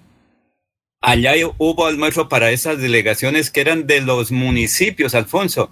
Y otra cosa es diferente hacia las 3 de la tarde en Neomundo. Yo estuve también en Neomundo. Era otro encuentro ahí. Como anoche estuve en el Club Unión también en otra reunión muy importante. Si uno quiere ir, lo Sí, puede claro. hacer porque nadie le paga a uno el transporte. Y que- individualmente va uno donde quiera. Sí, y- eh, sí, a que iba- esto. y- pero yo estuve en todos los sitios, conocía toda la programación del Ah, bueno. pasado lunes con el Es candidato a para, presidencia. es para lo siguiente, sí, Laurencio. A ver, ¿qué iba a decir, Jorge? No, no, era eso. Del artículo de la silla lo que refiere es que prácticamente, pues, cómo se coordinó la llegada de todas estas delegaciones municipales que querían apoyar a Barguil y que tanto los que estuvieron en el primer evento de Copetrán, pues en su gran mayoría también asistieron al segundo evento. Es que, por ejemplo, Laurencio, eh, los principales medios de comunicación dijeron que en Neomundo había 5.000 personas. Entonces yo dije acá que me parecía curioso que, eh, que cupieran 5.000 personas ahí en Neomundo. Entonces alguien me dijo, me dijo, hermano, yo estuve allá.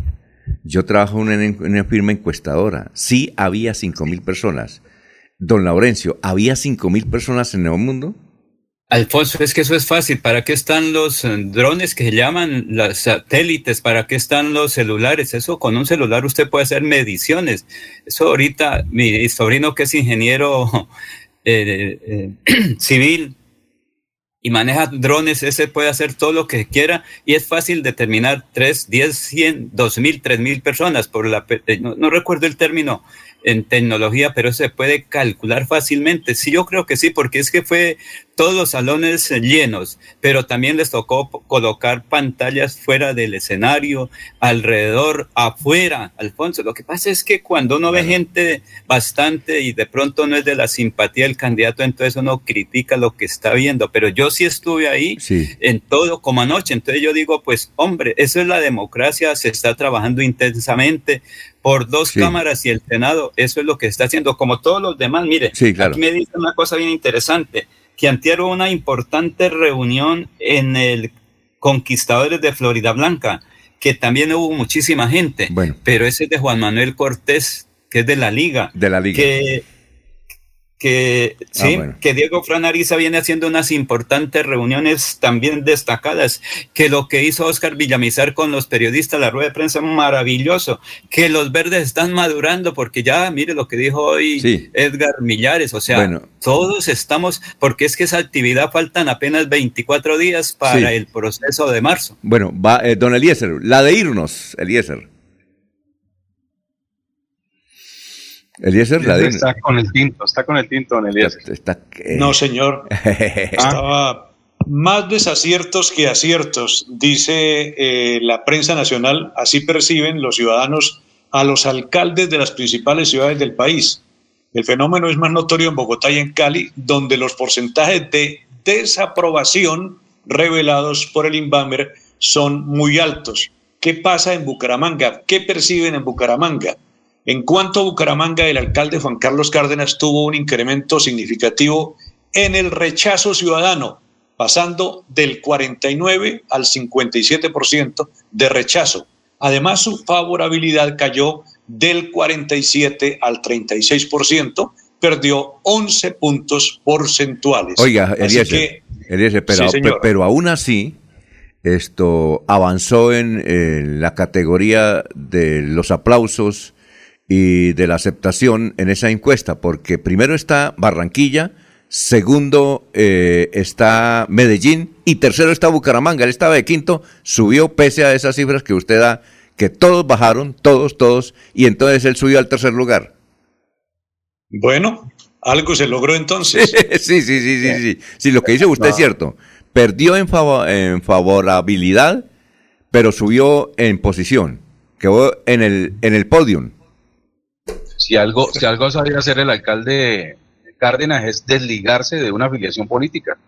Sí, claro. Por eso le, por eso ha avanzado en ese sentido. No, por eso, pero lo que dice Eliezer es que eh, todos los alcaldes se fueron para abajo en aceptación y tienen las cifras Por muy eso. malas. Sí. Pero mire, mire la afiliación política de los alcaldes que van hacia abajo, mire la afiliación política de los que están arriba Sí. y defina la afiliación política de Cárdenas. Muy bien, la de irnos, don Jorge. Don Alfonso, el ranking o clasificación de la educación en los países que pertenecen a la OCDE, en la cual está vinculado Colombia. Nuestro país ocupa el último lugar. Muchas gracias, FECODE. no, Santos. Eh, Laurencio, la de irnos.